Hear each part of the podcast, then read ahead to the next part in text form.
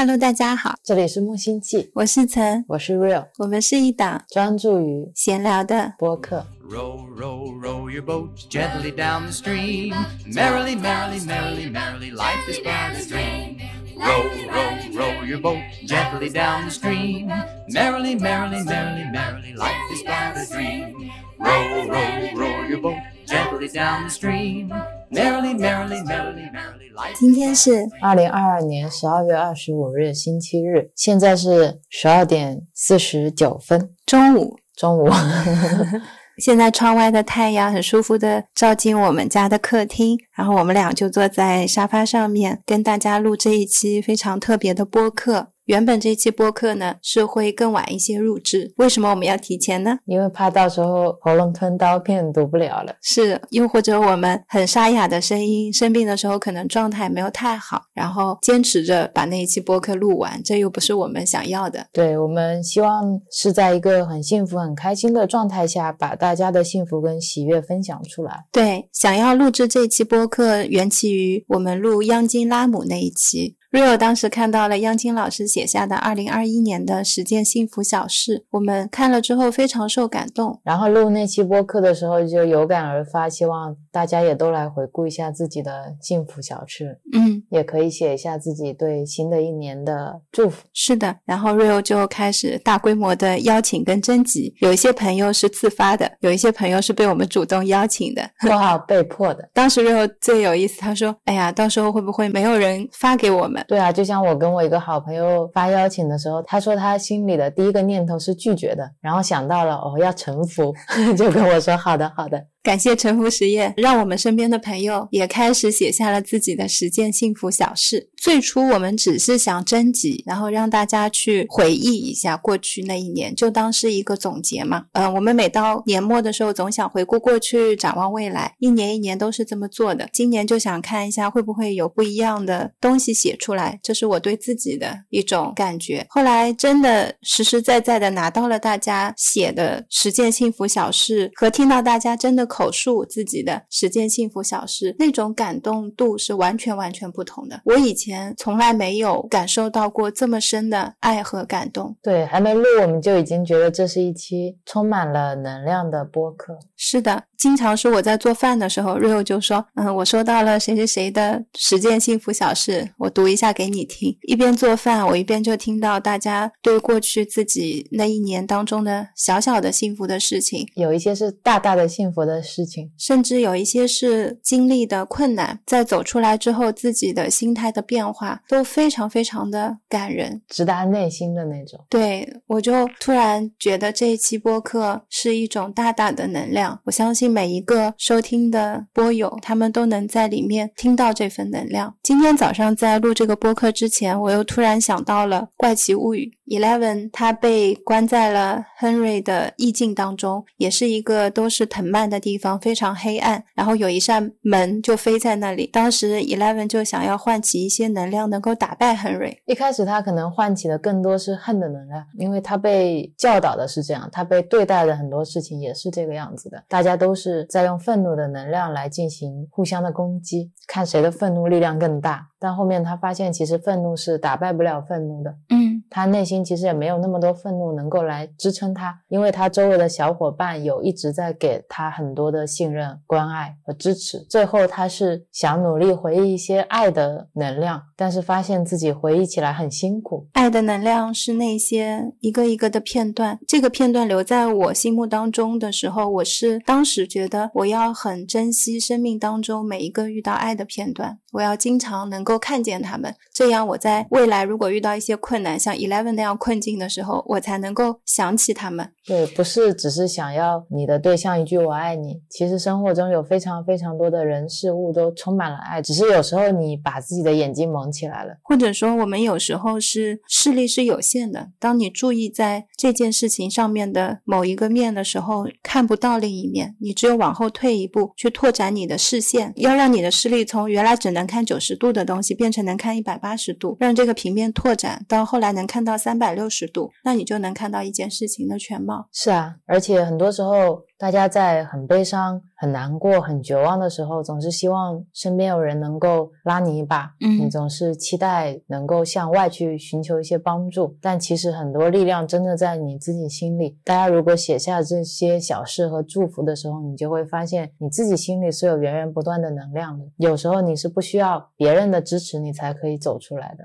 这就像是你过去一年给自己建筑的一个拐杖，你可以自己站起来。对，我也有一个感触，是我在写的时候，写完了发现我全部都写的是大大的事情。是当我在写只有十件事的时候，总是希望把过去一年所有的事情都囊括到嗯方方面面、角角落落，你就没有办法用今天曾给我做了一顿饭，我很开心，因为这样的话你可能要写几千顿饭了，你也写不下来，就会用一个很概括的事情去写它，但是反而失去了很多它的滋味。好像写完之后，我发现我自己看着我写的东西，并没有能够想到特别具体而微的事情。今天今天早上曾跟我聊一些我们过去一年跟身边的普通人也好、陌生人也好之间的一些瞬间。嗯，会发生这些瞬间，是因为我们开始打开自己的屏障，不会担心别人会伤害我们，或者不会担心用善良去面对世界上的每一个人，我会得到不好的结果。或者我会失去什么？对，然后像我们跟岛上家里这边或店里那边的快递员哥哥的一些变化，就我们有什么好吃的，像上一次我们寄粑粑干给家里人吃，原因是那个粑粑干太好吃了，网上买怕买不到，我们就买了一箱，专门出了运费寄给爸爸妈妈。结果顺丰小哥就说：“你那个寄的是什么呀？”Rio 就说是粑粑干，他说多少钱一箱？好吃吗？然后 Rio 就说：“那明天给我们来收快递的时候放两个给你吃。”就很自然的会去分享一些东西。有时候家里爸爸妈妈做了好吃的东西过来，正好快递员哥哥来了，也会很自然的给他。然后像有一个京东小哥哥，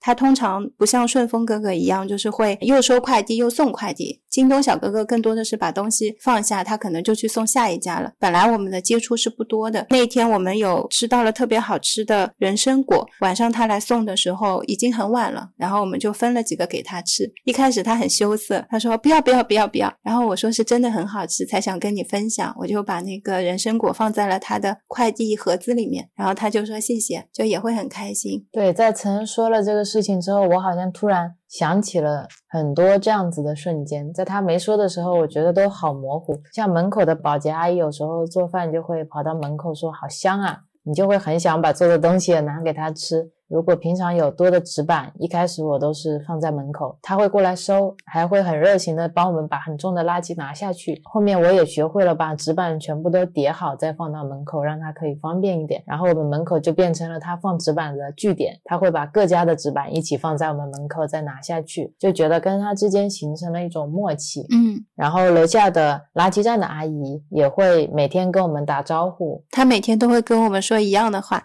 饭吃了吗？对，有时候我们太冷了没下去扔垃圾，他就会说好几天没见你们啦，最近怎么没有来？他会因为自己的垃圾站怕有味道而很担心，我们就会给他放一些香氛，让他那边呢能够感受更好一点。店那边的垃圾站的阿姨也是一样的，有时候他不在的话，我们就会把纸板放到他平常工作的那个清洁间放好给他。平常扫落叶的阿姨路过了，曾就会跑过去把一些好吃的水果给他吃，都是一种非常自然而然的连接。像我们以前不怎么会用团购，很多就是用叮咚或者盒马。现在在这边有了团购，跟团长之间的关系也变得很默契。有时候团长橘子分不过来了，我们就帮他一起分橘子。嗯，家里有好吃的也想给他尝一下，是是，他也会关心我们阳了没有。嗯，今天早上团长怀疑他可能阳了，就很诚实的告诉我们整一个团购群里的所有人说，他不确定自己有没有阳，因为家里没有试剂盒。第二个呢，现在去做核酸时间很长，可能也测不出来。他只是比较担心他女儿，跟我们道歉说，他今天的一千多件菜全部都退掉了，大家慢慢都会收到退款的。他觉得为了大家好，还是就不要继续工作了，就自己待在家里面。然后我就把我们最近录的一期播客跟芳疗有关的，跟一个公众号发给他。其实我发给他主要的目的是，我知道他可能会很焦虑。我们每天打开新闻看到的都是一些对我来说看到我都会觉得有一点恐慌的消息，没什么太好的消息，基本上都是病毒又把人怎么了，然后我们又有什么样的症状了？你未来还会有什么样的症状？你如果洗澡的话，你可能会怎么样？如果说你这个时候喝热姜茶，又可能会怎么样？你是被这种不确定的东西全部都在裹挟的。我想从另一个角度，让团长能够感受到我们看待病毒是什么样的一种角度，给他一种声音的陪伴，我就发给他了。对啊，就被陈这么一点播，我突然发现点播，对啊，点播 不能说分享吧？点播，然后我就突然意识到，我这一年跟以前的改变，是我跟周围的人建立的连接变得更加的紧密。更加的结实，更加的自然。以前我觉得城市确实是把人更加孤立的，你一个人就可以生存下来，你不需要一个家族或者一个部落，你才能够维持你的生存。但是人跟人之间的连接确实更加冷漠了。嗯，像我以前住在杭州的时候，是不会跟我小区里面的门卫阿姨啊或者保洁阿姨产生任何的联系的。但这一年发生了太多改变了，被你点播之后，我才发现的，原来我的生活已经敞开了非常多。不。仅仅是说我自己在修正的时候，心态上、心境上的改变，确实有一种境由心转的感觉。你身边所有的行为跟你产生的联系，也都在随着你心境的改变而改变。嗯，就是这样的感悟了。是是，就会想到我们这一年的很多细节，像跟那些来我们店里面做手工的人在一起的时刻，我们遇到的每一个新的好朋友、播友写的那些留言。很多细节我都没有在我的时间幸福的小事里面写下来，所以在开头呢，趁这个机会补一下，也就我们两个有这个机会可以补。但是大家其实都一样是有机会的，不管你是有有来把你的祝福发给我也好，还是你没有发，你在自己心里默默的想一下都好的。嗯，如果你之前没有写，听到这期播客兴致来了，写一下也好的。或者不写，你想一下也好，呃，也是一个非常快乐的年度总结。如果说一定想要写个年终总结的话，我觉得十件幸福小事就是特别好的总结，属于自己的 PR。嗯，然后如果你想分享，也还是可以发给我们的。是，嗯。接下来呢，在读大家的十件幸福小事之前，想分享另一个我们想法上的转变。本来呢，我在读的时候没有想读大家的名字。对，因为不想有任何的分别心，然后想着大家的音频呢，又都是没有。自我介绍的，所以就觉得突然我们读的时候有名字，听到了音频又没有名字，大家好像有一些区别，想拿掉这个区别。结果刚才早上试读了一下，觉得如果没有大家的名字呢，这些幸福小事好像失去了一些血肉，失去了一些灵魂。就比如说我读第一位，二零二二年十件幸福小事，第一件、第二件。第三件，你在听的时候是没有那个灵魂的。对对对，所以我们想了一下，还是把这小事和祝福都跟这个主人绑定在一起，让你们的祝福更加的鲜活。是，接下来有的是我念的，有的是曾念的，有的是大家自己的语音，大家就跟我们一起静静的听这期音频，然后陪大家一起跨年。是，祝大家家新年快乐，万事顺遂。接下来我要念的这一位呢是辛迪，辛迪的二零二二年的十件小事。第一件呢是每周普拉提突破对自己身体的认知，学会了倒立劈叉，能给朋友们表演杂技，心里美滋滋的。第二件呢是每天早上瑜伽十五分钟，冥想三十分钟，冥想带来泉水一样源源涌出的幸福感。第三呢是每天到办公室很开心的给清洁阿姨道早安，每次她来收垃圾的时候，很认真的对她说谢谢，阿姨都会很羞涩很开心的笑，周围的同事也渐渐开始感谢阿姨，阿姨每次都好开心。第四件是学会了享受为自己消费，美容 SPA 泡温泉，买小裙子和护肤品，自己。逛奢侈品也可以平常心，像在学习成为一个理所当然的呵护自己的成年女性，渐渐的从青少年时期的羞涩和不配得感里面成长起来了。（括号哈哈，虽然已经二十七岁了。）第五件呢是回国以后还可以继续组建起篮球队，成功鼓励了一众女生们（括号两个哈哈）和男孩子一起打篮球，篮球完美的平衡了女性自带的谦和感。看着朋友从不敢抢球到现在投不准也。敢于上篮，能为自己很果断的浪费机会而庆祝，哈哈哈哈！第六件呢是突破了饮食的固有信念，从开始尝试生食到每天早上柠檬水西芹汁，生食超过百分之五十，而且配方日渐大胆起来，竟然还很美味，体会到了皮肤发光的快乐。然后呢，如果大家有对这个配方很感兴趣的话呢，他也把自己最喜欢的配方写下来了，我会放在 show notes 里面，大家可以去看。第七个呢是。开始享受打扫房间，每天吸地拖地，随时清理冗余，把小房子照顾得温馨敞亮。第八个是学会了真诚的欣赏男朋友，感恩他完全的允许和爱。没想到在一起第四年，惊喜的开阔了恋爱新地图。第九个是开始练习允许自己吃宵夜，允许自己变胖变瘦，允许自己自我批判，允许自己懒惰，允许自己完全的原谅自己。第十个是有缘分认识了陈和 Real。接收到源源不断的灵感，开心又感恩。祝福呢是新的一年，希望我可以更加允许和接受自己和周围的人事物，用幽默感消融评判心。下一个嘉宾是东儿。二零二二年十件幸福的小事，第一件玩上了动物森友会，和虚拟世界的小动物成为了朋友。第二件买的纸盒子猫窝，家里每一只猫都很喜欢。第三件。让爸爸给我买两蛋挞，他给我多加了一个冰淇淋。第四件，夏天家里的猫一起吃西瓜。第五件，冬天睡进开电热毯的被窝。第六件，妈妈喜欢做各种各样的糕点，都超级好吃。第七件，发现家里的豆浆机榨果汁也很棒。第八件，在朋友的建议下，第一次画了表情包。第九件，收到了以前给自己定时发送的邮件。第十件。养成了写日记的习惯，每件琐碎的小事回头看都变得有意思了。下一位，柠檬姜汁。此刻我正点着拜访森林的蜡烛，来复盘2022年十件最幸福的小事，因为这是一种很温柔的喜悦之情吧。第一件事就是我遇到了我的爱人，在他之前，我总是。会怀疑人际关系、亲密关系吧，因为总是觉得人与人之间是那么的不能互相的理解，有那么多不确定，相互角逐，仿佛总是要扮演一个受害者或者是加害者，总是会觉得除了自己可以保护自己以外，别人或多或少都希望从人与人之间的关系获得些什么。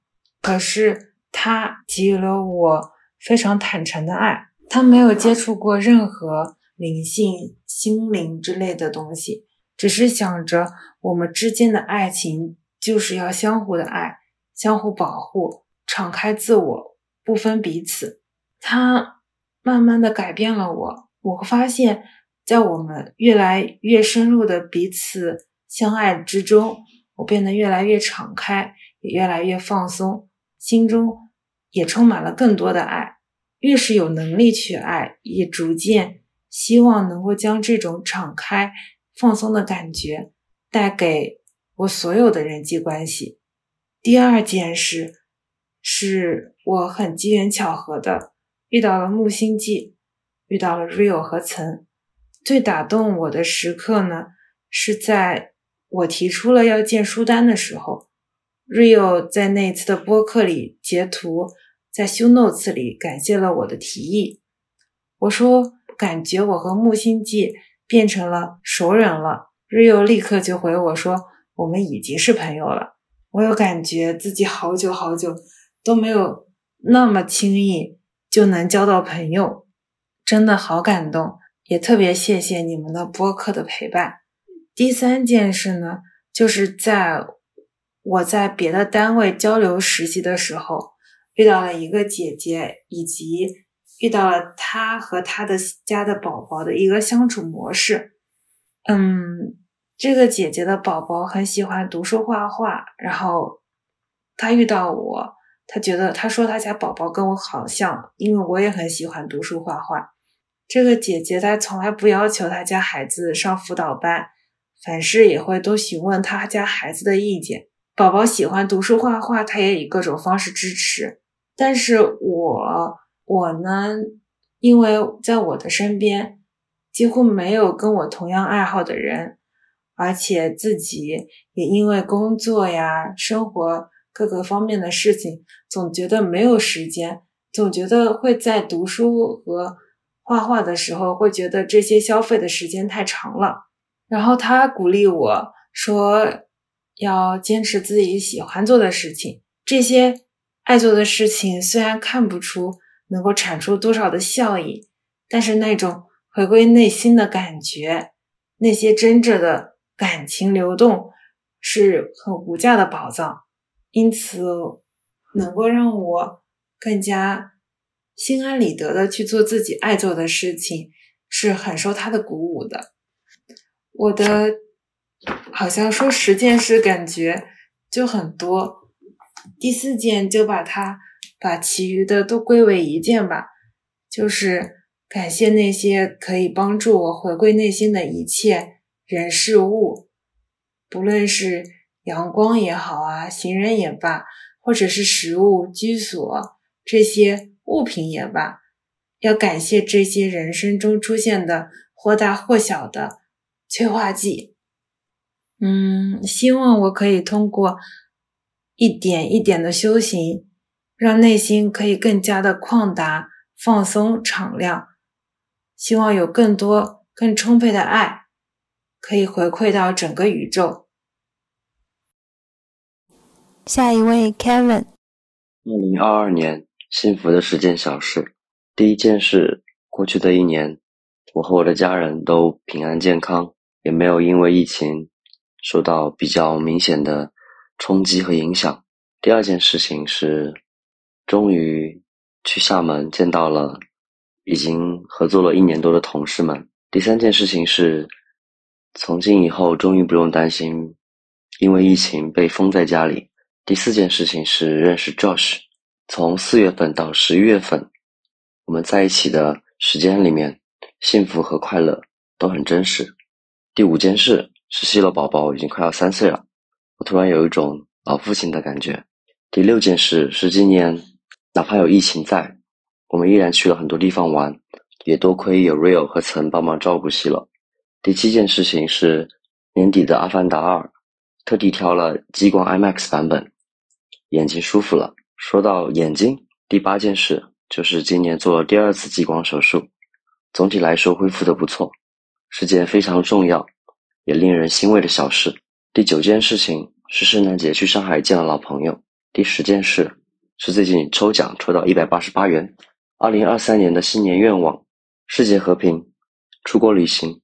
GMAT 取得好成绩。下一位，Josh。Hello Real，这里是还在准备考试的教室。这一年我们都经历了很多啊，也很高兴可以认识你和层层姐。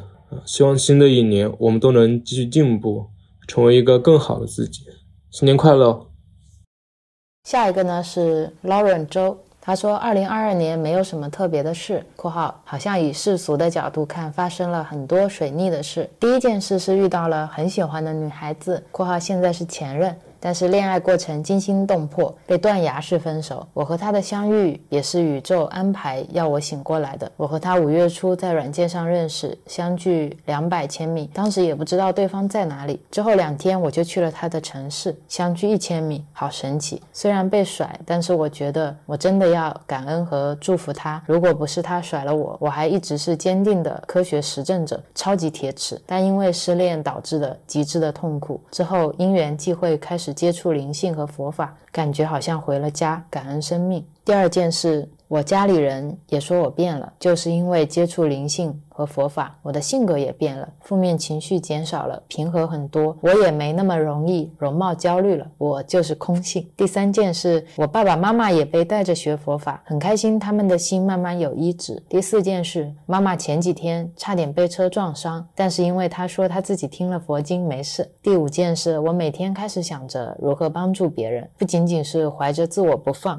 我过去可是有很大的 ego 的。第六件是我公司现金流断了五个月没工资，但是我觉得这好像是给我修行的好机会。我借着不忙的机会开始研究权益类资产（括号我是做投资分析的），这好像是佛陀或者宇宙要让我以后技多不压身。我也从中感悟很多专业的东西。第七件是工作情况一般（括号我是创业公司），也让我意识到人生好像没有什么重要的事。我之前特别有雄心，现在看来是妄想。人生只有当下。第八件是我和老板的关系慢慢缓和。我其实挺傲慢的，很讨厌老板，但是我在学着静为轻转，我学着臣服，把他让我做的事情当成送给宇宙的礼物，当做布施和修行。奇怪，关系缓和一些。第九个是有了自己的公众号，也发现自己工作或者世俗法成功在于利他心，所以我现在观察公司投资要看他们的产品是怎么样的，能不能让老百姓满意，自己投资方面也不那么急躁了，让生命带着我走。第十件呢，是我慢慢学会感恩、臣服、参布施。括号诸恶莫作，众善奉行。开始吃素，觉照自己慈悲心。虽然还有很多不好的习气，也在慢慢修正。祝福呢是真好，虽然看上去种种不顺，但是能接触和完全转变，也是我值得感恩的福气。感恩生命，感恩佛陀，感恩众生和世界种种的一切，当然也爱你们。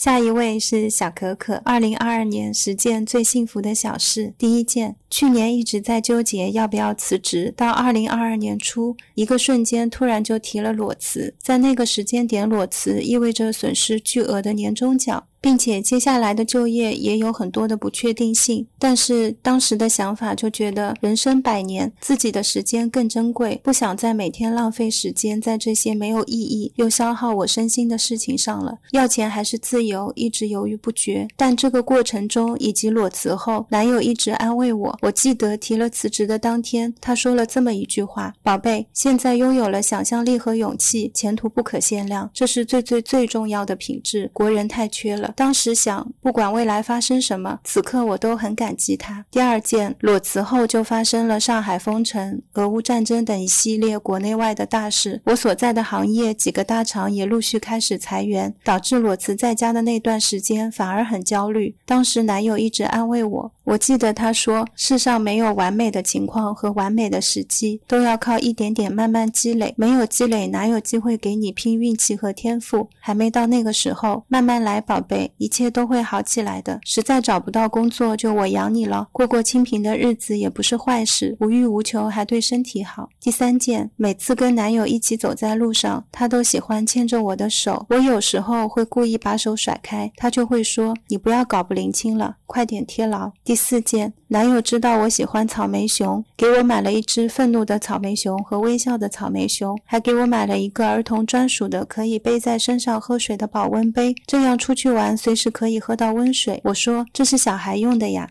他说你以为你多大哦？虽然今年我们已经分手了，但对于这些温暖的瞬间，我还是满怀感恩。第五件，跟男友意外分手后，一开始情绪消沉，并且还言辞激烈的跟爸妈说想一辈子单身。爸妈一直安慰我说：“不要太难过，没什么大不了的。妈妈希望你身体健康，有一个好身体。不结婚是无奈之举，还是希望你有个温暖的家，有自己的孩子。”第六件，在分手后的一个礼拜，突然被新公司通知要被裁员，失恋加失业在一个星期内发生。当时爸爸第一时间赶来安慰我说：“还是不要上这个班好，太累了，身体搞坏了。刚好在家里好好养身体，年后再找工作好了，不着急的。”第七件，在分手后的两个月，前任突然发消息给我，让我还钱，是之前他妈妈给我要买结婚首饰的钱。虽然没有工作，但是我还是第一时间还给他了。紧接着，第二天头脑发热，遇到了电信诈骗，损失十几万。爸妈知道后没有怪我，而是赶紧来杭州看我，还安慰我。就当是买到一个大教训。如果后面钱不够，我们会支援你的，不要担心。第八件，因为大学读的是跟中医和营养学相关的专业，看了张朝阳《星空下的对话》，深受启发，还是希望可以发挥自己的天分，在这个过程也可以帮助别人。开始重新钻研养生领域后，让我遇到了杨第一博士，买了杨博士全套的书，并且已经读完了真元医和疗愈的饮食和断食。在这个节点读到这样的精华。心中满怀感恩。第九件，虽然不是出身大富大贵的家庭，自己也说不上多有钱，但是我一直都不羡慕有钱、有权、有名的人，总觉得他们大多活得很痛苦。那种找到跟这个世界最舒服相处模式的人，是我羡慕的。之前一直跟前任说，所有认识的人里面，有一个早年工作认识的朋友，是我羡慕和向往的。也许是莫名的缘分，在经历这么多事情后，又让我重新跟这位朋友建立了联系，并且有着很多相似的经验和领悟。这种重新的链接让我心怀感恩，也相信心的力量是很强大的。在很久之前还没有那么多社会阅历的时候，莫名的你就知道，有些人可以成为一生的朋友，有些人可能只是人生的过客。第十件，二零二二年对我来说是充满变化和挑战的一年，但是让我惊喜的是，在遇到这些事情的时候，我居然很快可以从情绪中走出来，冷静处理变化，这是我自己意料之外的事情，并且经历这些事情后，我开始从原先的迷茫、混乱。恶性循环中慢慢走了出来，并且惊喜的是，我年初唯一的新年愿望居然实现了。当时我许的是希望生活走向正向的循环。我知道我已经在路上了。最后也感谢这样的自己。二零二三年给自己的新年祝福，希望自己继续在生活的正向循环里勇往直前的走下去。下一位酸奶，Two 蓝龙虾仁蹭和 X 龙虾仁 Real。你们的播客总是 real 和岑，我就小小忤逆一下，写给岑和 real。二零二二年十二月十日，见信好，我正坐在城市一隅的阳台上，我们的小猫火车正在窗台上玩耍，顺利完成检测工作的抗原。我最亲密的室友正在另一边读写给朋友的信，而我正在打开电脑给你们写信。这一年的记忆，想象用三明治来形容的话。我想是夹了一层黄瓜，没有肉，撒有一点黑胡椒。除了那些活生生的落在具体的人身上的灾难，我对这一年的感情也没有很坏。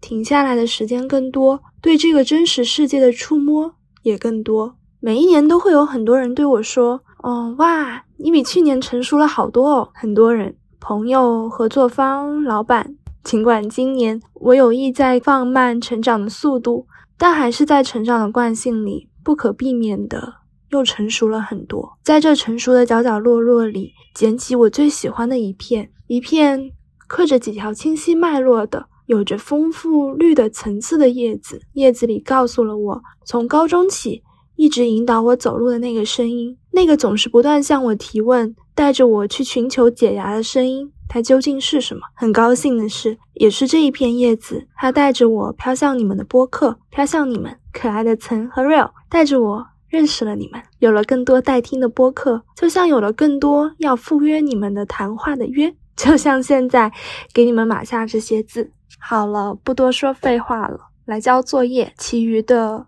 就留给跨年夜吧。二零二二年的十件最幸福的小事，第一件事是在魔都闭城期间。和可乐爬上楼顶的小阳台，晒着太阳吃自己做的饭。楼下的奶奶上来教我们晾，用她的夹子和竹竿熟练地架起我们的被子和床单。我们在暖烘烘的太阳里看着被单和床单轻轻悠悠地被风吹，拍下了很多当时的照片。第二件小事。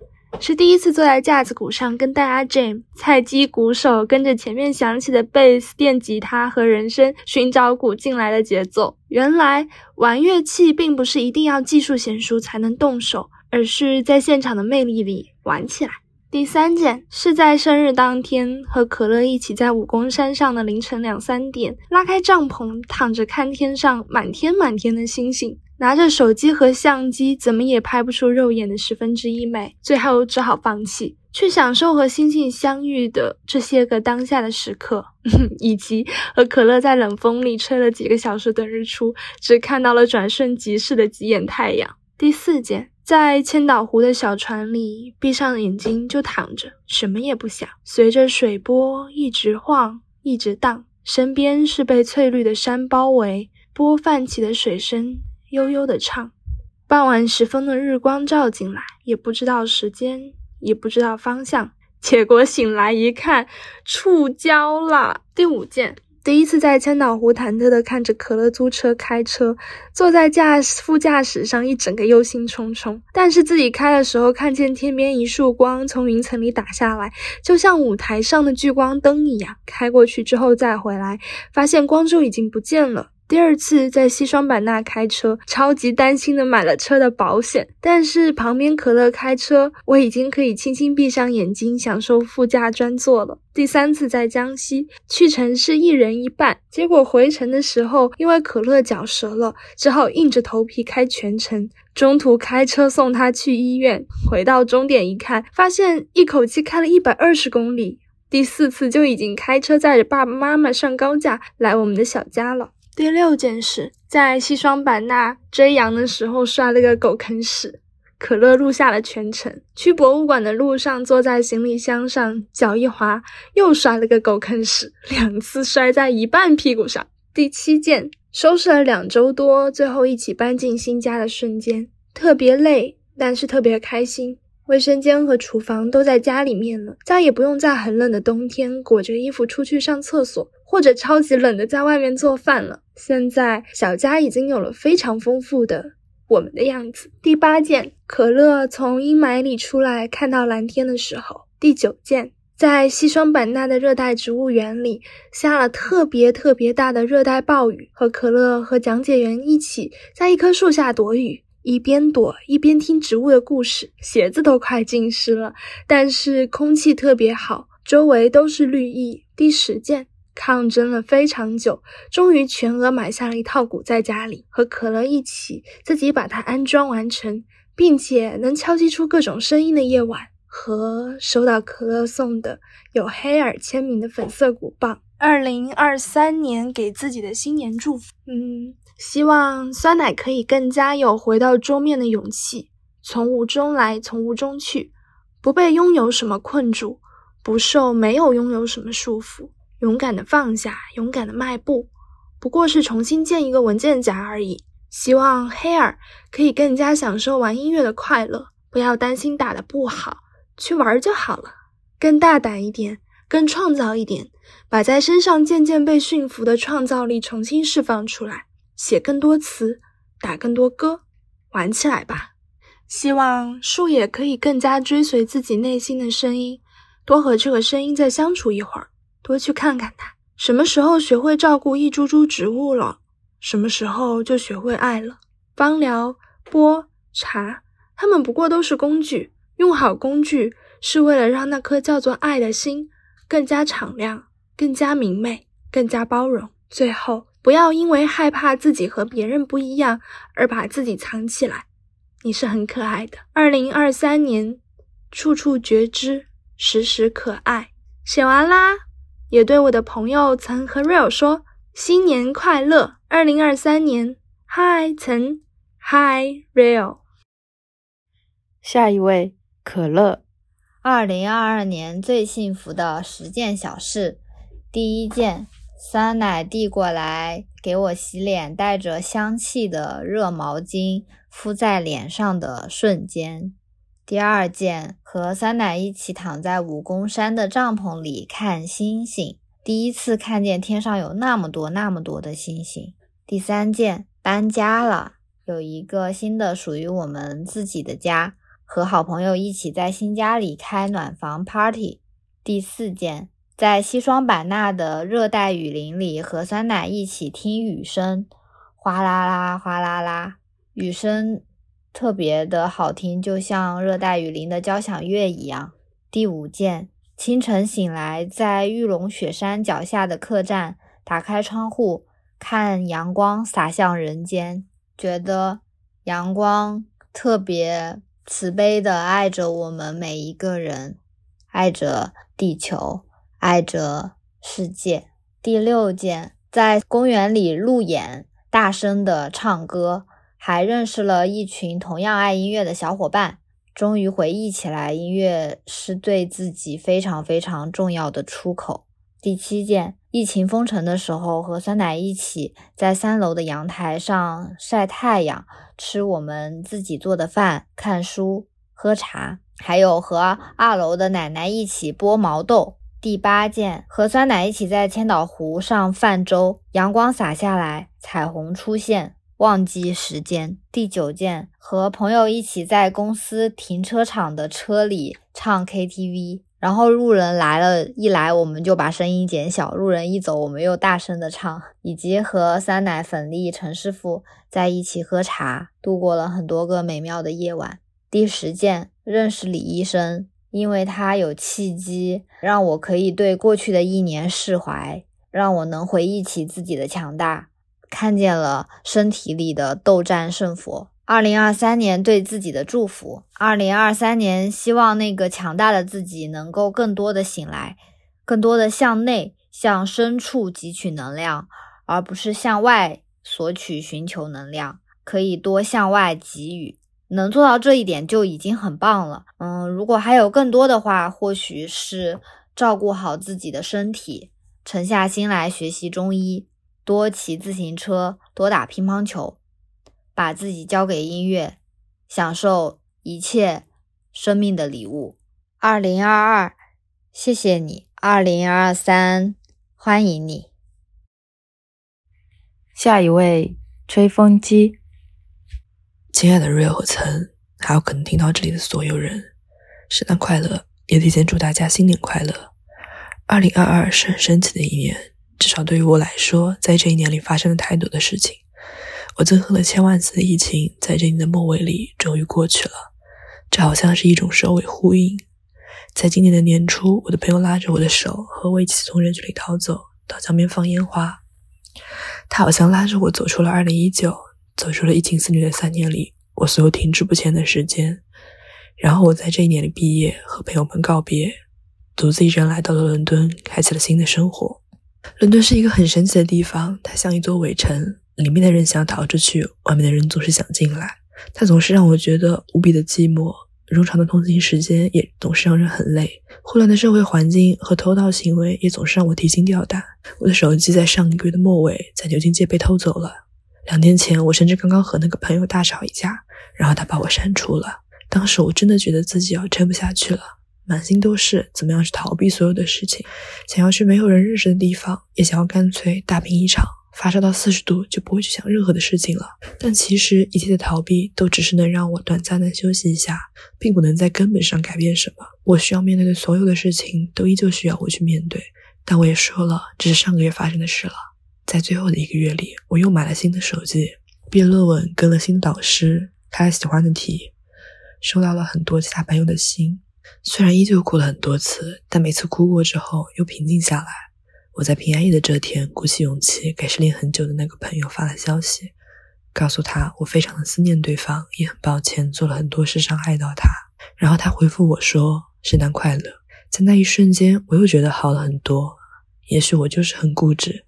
喜欢把自己困在过去的痛苦里，反复的咀嚼，但人总归是会想开的，对吧？我从小就很喜欢雪莱说的：“冬天到了，春天还会远吗？”虽然我并不太是一个充分乐观的人，但谁能说新的一年不会更好呢？也希望听到这里的你一切都好，我们都会好起来的。你要相信这件事情。下一位是痔疮的杠精。二零二二年恰好对于平淡如水的我来说是特别的一年，因为发生了三件重要的事。第一件是前往比利时联培留学，一月七日到达比利时，明年一月七日回国，正好一年。在一个叫新鲁汶的小镇，或者叫村也不为过，遇到了非常和善的外导和热情有趣的同事们，有一群可以一块儿打羽毛球的中国小伙伴，结识到一个能够愉快交流的伊朗大哥，在罗总的影响下参加。了 Tomorrowland 电子音乐节，独自的北欧旅行。对了，还有一家叫 Chicken Fish 的炸鸡店。这里总会给我多几块炸鸡的老板和多给我更多炸鸡的店员小哥，店铺就在我家附近，每次路过都要隔着玻璃打招呼。怎么说呢？很暖心。离开前一定要再光顾一次。虽然被调侃过，包括邻居德国和荷兰在内的许多欧洲国家都没去过，但我觉得感受海外生活本身就是来这里的意义。真的超级喜欢比利时的巧克力酱、华夫饼、跨送、牛奶、各种软糖、香肠、卷饼、披萨和意面。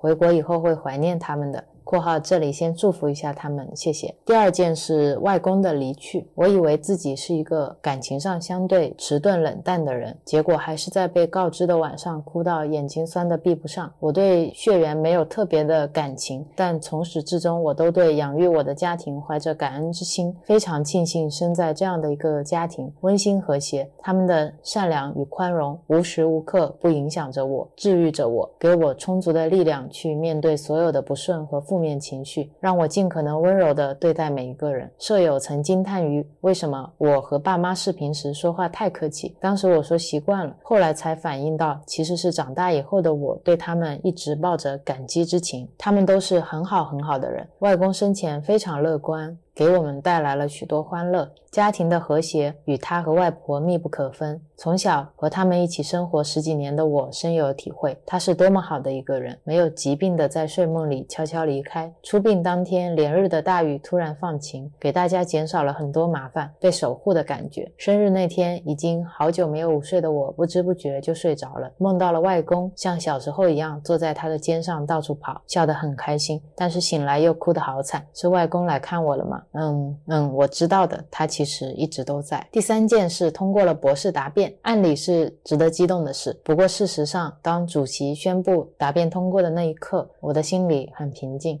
或许因为心底里知道正式答辩本身就是个过场，或许因为那天的表现自我感觉不太理想，也或许是因为线上答辩没有身临其境的感觉，甚至最后让我发表感言时，我也糊里糊涂说了一些不太走心的话。但总之，毕业了一段结束，也是一段开始。倒是在盲审期间发生的一件小事，让我感觉非常温馨。当时碰到了一个外行评审，外行也罢，偏偏还是个不负责任的外行，文章没有认真看。随便提了几条意见，而且一半是错的，最后给了个大修。老板看到了比我还生气，先是让我试试申诉，然后又给学院分管老师打电话，后来语音来安慰我，我俩就一块吐槽那个评审，大概吐槽了一个小时，很痛快，真的很感谢他，感谢他自我入学以来对我的包容和信任，也感谢其他帮助过我的老师和师兄弟姐妹们。与他们相遇是我的幸运。最后，感谢一下命运，让我今年听到了 Real 和曾这档播客。从去年开始，我就有边做实验边听播客的习惯。但是遇到木星记，着实是个意外，因为当时我只是想找一个微生物相关的播客听听，找找课题灵感。然后发现你们把这个讲的太有意思了，虽然很长，但是完整听下来真的收获很多。我喜欢这种认真的讲一本书的形式。之后又选择听了曾经稍有了解过的冥想，从此一发。不可收拾，有一种超出内容本身的吸引力，是你们对事物的认知和生活的态度，道出了很多我心里所想却无法表达出来的东西，真的是宝藏播客。发现它的人都是幸运的。希望木星记越来越好，假如没有变更好也没关系，重要的是开心快乐。你们一定也会有办法的。祝福你们，祝福喜欢木星记的伙伴们，希望大家都好好活着。毕竟能够活着去感知这个世界，本身就是一件很美妙的事。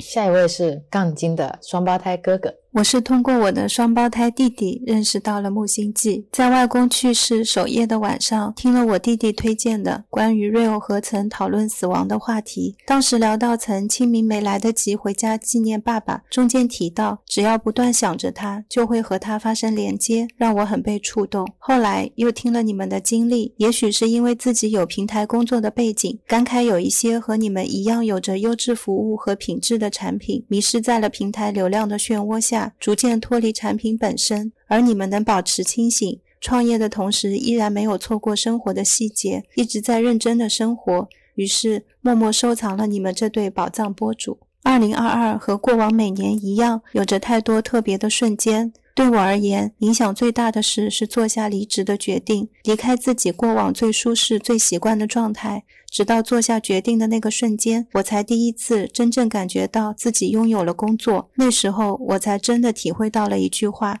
真正拥有一件事，是你完全可以失去它的时候，能完全毁灭一个东西，我们才是真正拥有。我们曾经一直放不下的人和事，更多的是因为并未真正拥有过。所以，每次周边的朋友问起我为什么在大环境这么糟糕的条件下选择放弃还不错的工作，我可以理直气壮地回答：因为我已经不需要工作了。我甚至都不会提陪伴家人等等这些外因，这样只会增加我想保护的人的负担。万一过得不如他们认为的好，只会让他们感受内疚。所有的决定仅是遵循自己的内心。我对价值的定义发生变化，对阈值的提高，还有我主观的衡量发生变化，对商业环境判断发生变化。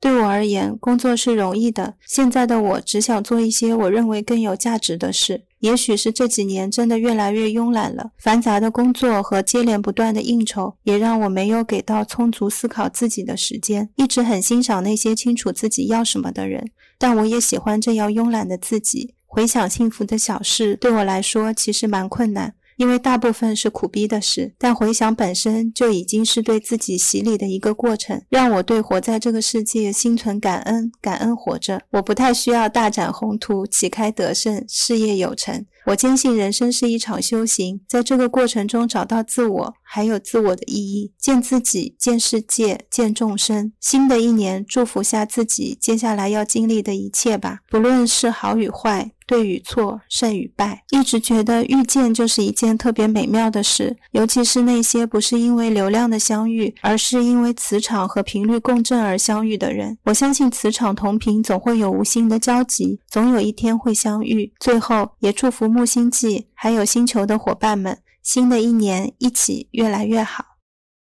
下一位，小资。二零二二年最开心的十件小事是：一。坚持写日记，就算我没有写在日记本里，我也会记在备忘录里，每天都有写。二，听到木星声，因为曾说不是所有人都可以听到蜡烛燃烧时木头芯子呲里啪啦的声音的。三，认识木星记，这不算小事，这是大事，很棒的大事。四，高三和佩鲁小姐住在一起。五。妹妹陪我去看日出，我们那是暑假，我待在奶奶家的最后一天。她很困，但是她还是陪我去看。六，捡到我的小石头，是我在河边发现它的。七，发现自己做饭很好吃，真的很好吃。八，更少害怕和紧张。九，更经常感受到爱。自己对别人的爱和别人对我的爱，十做了不少手工，真的不少啊。下一位 Heather，大家好，我是 Heather，是人猿星球和 HPR 秘密星球两个播客的主播。非常感谢木星记的邀请。我想跟大家分享的十件幸福小事的第一件呢，就是，嗯，今年在宠物救助站。遇到了一只黑色的小猫，嗯，这只小猫呢，因为曾经被虐待过，所以一开始很怕人，嗯，我就用各种方式去感应到了它以前受的伤害，然后抱着它哭了两次，嗯，后慢慢的，这个猫就可以感觉到我们是不会伤害他的，然后也很爱他。他现在从一开始的躲起来，不吃饭，不见人。到现在已经开始可以很信任的爬到我们的身边，爬到我们的饭桌上和床上，嗯，然后也愿意出来见陌生人了。嗯，第二个呢，就是在去游轮旅行的时候呢，到了一个加勒比的海岛上，叫 Totola Road Town。嗯，在到那儿之前的几小时，本来已经定好的岸上游览活动被临时取消了。被取消以后呢，就抱着试一下的态度下船以后。就随便的上了一个出租车，那个出租车通风敞气，很像我们很小时候看到的那种七八十年代那种大篷车。嗯，结果坐上去以后呢，感觉还蛮好的，因为那个车通风咋起的，然后也没有遮挡，所以很好看到那个地方的风光，看到了非常好看的山景、湖景、海景。嗯，更神奇的呢，是因为那个山路很崎岖，那个司机又很疯狂。所以就是坐在大篷车上面，还体验了一把过山车的感觉，而且是真人版的过山车，嗯，就觉得非常的刺激，嗯，然后在坐游轮的时候呢，还走上了很多不知名的一些嗯沙滩，然后在沙滩上，很多时候就是走到那个沙滩上，就会有很漂亮的珊瑚冲到我们脚底下，然后珊瑚也愿意跟我们回家。到了最后一天的时候呢，呃，入住的酒店。就被自动的生成了一个高层的一个海景房，然后住进去以后呢，就发现是 Puerto Rico 代表性饮料 Pina Colada 这个果酒，就是在我们随便订的那个酒店里发明的。嗯，然后酒店的墙上还贴着它的原始的一个配方，就觉得非常的有意思和幸运，遇到了这种有意思的小事儿。还有其他的一些幸福的小事，嗯，有很多，比如说在过生日的时候收到了，嗯，我的孩子给我准备的卡片，嗯，没有人交给他们，他们就自己。画出来，然后把那个卡片里边放上很多爱心，和放上他们觉得他们很喜欢的东西送给我，嗯，是一个很意外的一个礼物，嗯，还有就是在今年吧，接触到了一群志志同道合的小伙伴，嗯，然后呢，我们中有很多类似的灵魂课题和家庭的功课，嗯，然后呢，大家也都可以互相坦诚的交流，嗯。去面对自己和对方的经历过的那些，呃，喜怒哀乐，我们可以互相非常放心的交流，互相学习，然后坦诚相待。我觉得这个也是一件特别幸福的事情。嗯，如果还有的话，就是在跟这些小伙伴交流的过程中，呃，本来以为我的父母和家庭嘛，就是都是还挺普通平常的。嗯，但是呢，在听多了很多其他人的故事以后，才意识到，其实有一个非常非常幸福的童年，应该给我的爸妈送锦旗。啊，在我的小时候，他们给了我很多很多的啊爱和安全感，所以我觉得这个事情也是，嗯，活到了这么久，然后突然意识到，其实一直很幸福的。另外还有一个就是，可能在这个年纪，嗯，因为马上就要四十岁了。回过头看的时候，会觉得现在才会明白，有一些事情为什么会发生在我的身上。不管这件事情是在我四岁、五岁，还是在十四五岁，或者是在二十四五岁啊时候发生，更加意识到说一切自有安排，和给我的就是当下最适合我的。所以我觉得这个也是想起来会觉得很幸福的一件事情。开始去想明白这些事情背后发现的原因。下一位喜宝，第一件幸福小事。灵性觉醒和开始探索适合自己的灵性道路，现在处于接受、吸收、学习的阶段。第二件签证是我从待在澳洲开始努力的一个目标，也算是对我之前那个阶段的一个小总结。第三，开始思考金钱理财，设立存款目标，给自己制定计划，构建安全感，开始真的成长为一个成年人，构建自己面对危机的能力。第四，重新拥抱阅读、思考、冥想，大概有五年的。时间随着时代潮流，游戏和短视频充斥了我的生活。停止阅读，灵性觉醒让我重新拥抱书籍，去吸收知识。第五件，从很多不解、不愿意面对的事情中解脱出来，比如童年创伤。小时候，我爸打我，我外公打我，不理解、不接受。在关于童年创伤的这些事件，我试图给每一个事件找一个解释，因为有了解释，我好像就可以释怀。我在试图理解这些事情的时候，把自己卷入了。漩涡，深陷其中，看了一些书，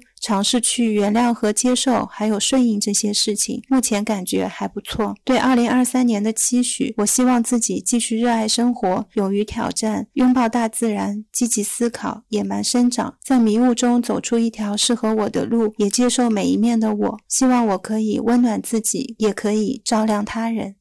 下一位是我们的房东姐姐，房东姐姐是发邮件给我的，收到你的邀约。惊喜是我能找到的最佳表达词汇。记得上学时，等待朋友们的来信和写回信是人生很幸福和期待的时时刻刻。用什么样的信纸，用什么颜色的墨水，用什么样的笔，一笔一画的描摹出来是什么样的心情。即便是一处涂改和些许不完美的墨点，都是小快乐，令人难以忘怀的。这种温暖的感觉已多年不曾有过。不知是因为有了电话，还是有了更方便的微信，快速的口头表。表达替代了仔细的斟酌和心情的点滴积累，连着那份暖意也似乎于短暂表达中遗失了大部分。想要回味和记起，也无迹可寻。今天你们的提议让我想起了那段时光，虽然是用电邮，没了信纸和墨水，但我坚持没有用语音功能，而是一字一句很认真的用手敲打出来。以下是我的回答：二零二二年的时间最幸福的小事。我不是一个太记事的人，很多时候人家问我年龄，我都一下子回答不出来，还要算一算。对于我来说，人生就是平淡中寻找各种趣味的生活。和时间年岁无关，只关乎生活于当下的每个瞬间。过去变成了一个印象，所以对于幸福的小事很难说得清楚。既然被问到，我觉得就以时间为脉络理理吧。第一件是新年同曾和 Real 一起登高祈福的过程中加深了认识，确认是志趣相投的小伙伴。此后每次通过美食、微笑和简短的问候，都能令人洋溢着幸福。第二件事帮助我表弟解决心中的疑惑，转换对生活的态度。第三件事摸索植物的习性，阳台上的花越开越好。第四件事通过对西方哲学和中国文学的进一步学习，找到对身边小事的合理解释，也给自己的人生解惑。第五件事向中药师学习如何认识和调理自己的身体，与自己的身体相处。第六件事疫情阻隔与父母的直接相处，通过电话和微信如何更清楚地认识他们的需要，以尽孝心。第七是长时间未相见的。朋友尝试如何更好的用语言和行为来表达长久的想念。第八是坚持游泳的结果是肌肉和骨骼更强壮，脂肪长到了合理的位置。第九是学习如何取舍，更精简生活的需要。第十是宁静中的幸福。二零二三年给自己的新年祝福是：经过一场疫情，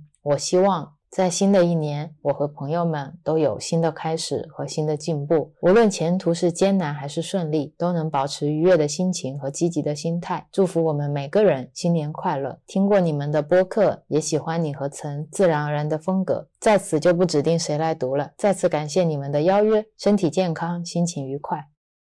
下一位，航，Hello，曾，Hello Real，我来啦。收到你们的邀请去。聊一聊二零二二年十件幸福的小事。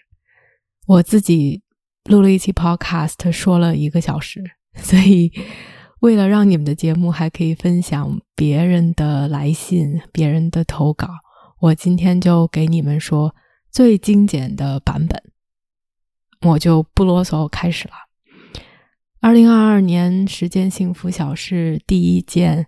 是和猫猫狗狗和宠物在一起相处的时光，觉得不光是和他们在一起的陪伴温暖，还有是我和他们在一起，我变成的那种状态，更加的柔软，更加的天真，甚至是幼稚。那一刻，我是幸福的。第二件，在佛罗伦萨吃牛排，其实是很多关于吃的瞬间。但第一个在脑海中冒出来的是，当时在佛罗伦萨吃牛排，哇，不管是他们的味道，那个体验，牛排上来滋滋啦啦的感觉，入口即化，我觉得吃带给我的这种幸福是无法用语言来形容的，它好像直接穿透了逻辑思维，而更多的让每一个细胞都体验到这种满足感。第三件是被陌生人帮助，其实是很长的故事，但是长话短说，是在我们特别需要帮助的时候，在荒郊野岭没有办法回到自己的地方去拿车，被陌生人，同时都说着不同的语言的陌生人救助，帮助了我们。第四件。是和蓝哥赶时间在大街上跑，我我老公，我们两个因为有好几次是下午有约，不管是去看音乐剧、去吃饭也好，我们需要在某一个时间到达某一个地方，然后赶时间，我们两个就疯狂的在大街上狂奔。第五是被想起，我觉得二零二二年有无数次被家人、被朋友。被好久不联系的人，甚至是没有那么熟的人，还有被自己之前的客户想起，有的时候是某一个特殊的时刻，比如我过生日，但有的时候只是因为他们看到了一些东西，他们听到了一些东西，想起我。有一些是客户来跟我分享他们的近况，不管是什么情况，让我觉得能被想起、被惦记，同时在那一刻他们主动 reach out，他们主动联系了我，都是一件非常幸福的事。第六件是倾听别人和被倾听。我今年可能非常深刻的体会到倾听的力量，也特别觉得幸福的是自己可以在这样的一个行业为别人创造一个空间，让他们可以无条件的被听到。同时，今年也有很多时刻，在我想要被听到的时候，被全身心的听到了。我觉得非常的感恩，也非常的幸福。第七件事。我和狼哥带着我们我爸我妈还有他妈一起去，在北京去吃了一次日料，去吃了和牛，也去吃了各种各样的生鱼寿司，带他们去体验一些他们自己平时不太会去想到或者不太会去尝试的事情，非常幸福。第八是和狼哥还有和朋友在一起悠闲的时光。并没有做什么了不得或者很夸张、很所谓第一次的事情，而更多的就是幸福的在一起 spend time together。有的时候就是一起看个剧，有的时候就是一起吃个饭聊聊天，但是那种感觉就是踏实，就是自在。第九件是，我们旅居之前最后一刻把所有的家具都卖掉了。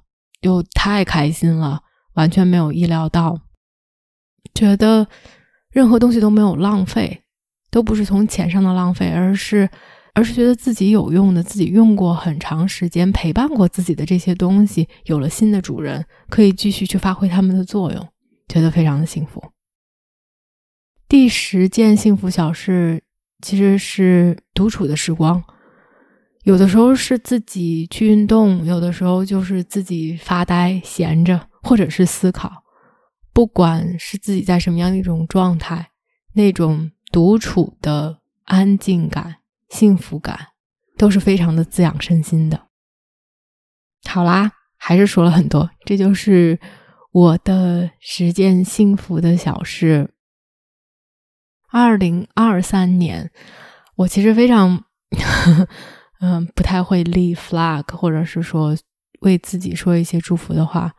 我觉得就是，如果偏要说什么对自己的祝福，希望可以珍视和享受每一天的时光。感谢你们，爱你们。下一位 Z。I've only got a couple of really happy moments from 2022 so far. One of them is when I met Rio and Sen, it was really happy because they've helped me so much grow my business and brought so much light into my life. It's so nice to have people around that enjoy the same things that I like and like to talk about things like that I like. So that for me, meeting Rio and Sen was was really super nice this this year.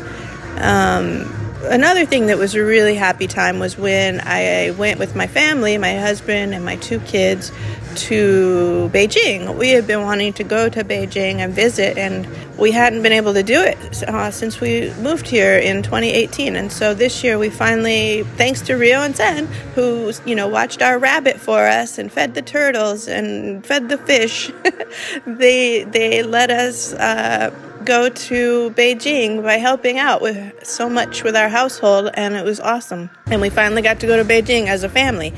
Um, and that was really nice. Universal Studios was, was super fun, and Beijing is a lovely city, and I definitely want to go back there. Um, yeah, so those are my, my happiest things for 2022.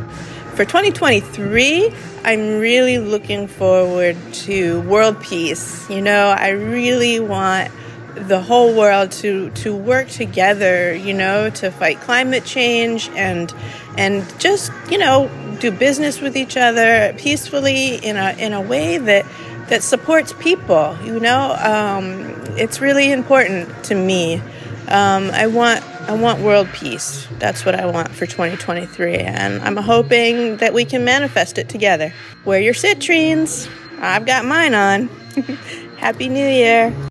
下一位是栗子。 二零二二年的十件最幸福的小事，第一件是去五雷山吹山风；第二件是去木星记发呆聊天；第三件是听木星记播客以及他们播客里提及过的一些播客；第四件更新次卧空间布置；第五件给阿笨弄好吃的，看他乖乖坐等，然后又欢脱笨达的步伐；第六件去木星记水晶店遇到店主笑眼，感到愉快和珍惜；第七件阿笨。表达需求时，把前腿搭在我手臂上。第八件，妹来舟山家里小住一月，变成三月雨。偶然得到这段一起生活的时间，这是我大学去外地上学后，算是第一次有这样的相处，不只是匆匆相聚，很感谢。疫情不只是制造麻烦，也给相聚的机会。第九件，他做的水蒸蛋真好吃。第十件，我煲的汤也不错。第十一件，其他一些还想继续私藏的和木星记和主理人有关的温暖回忆。二零二三年给自己的新年祝福：松弛一点，有些事不必认真；开心一点，多去木星记发呆；锻炼一点，了解和感受身体；贪心一点，多多享受小私心；勇敢一点。看看会发生什么。希望 Real 和曾开开心心的开店，自然而然多挣钱。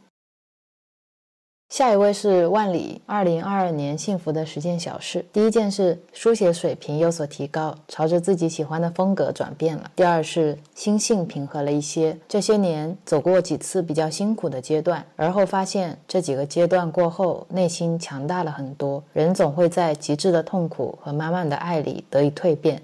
第三是接触了很多身心灵的事物，书籍、音频。此外，我想书写织围巾也是属于这个领域的。好像越是得脚踏实地做的事，越容易靠近空性。第四是认识了很多美好的人，能量的传递润物细无声，我能体会到慈悲的瞬间越来越多，每次都会热泪盈眶。第五是心想事成，吸引力法则是可以信的。比如有一天我很想吃某家店的菜，平时那家店比较晚营业，结果那天那家店。早早（括号下午三点多就营业了）。比如有一天很想找某一本书，但忘记叫啥名字了。结果几天后，在桌子上看一本作品集，里面就提到了这本书的名字。第六，以前很不喜欢的事，今年开始能从中找到有意义的地方，切身体会着，凡是发生的事都是必然的事。第七，对自己的了解越来越全面深刻，也意识到务必记得要在向外求索以及向内稳固之间找到一个平衡，避免固步自封，但也不要忘记。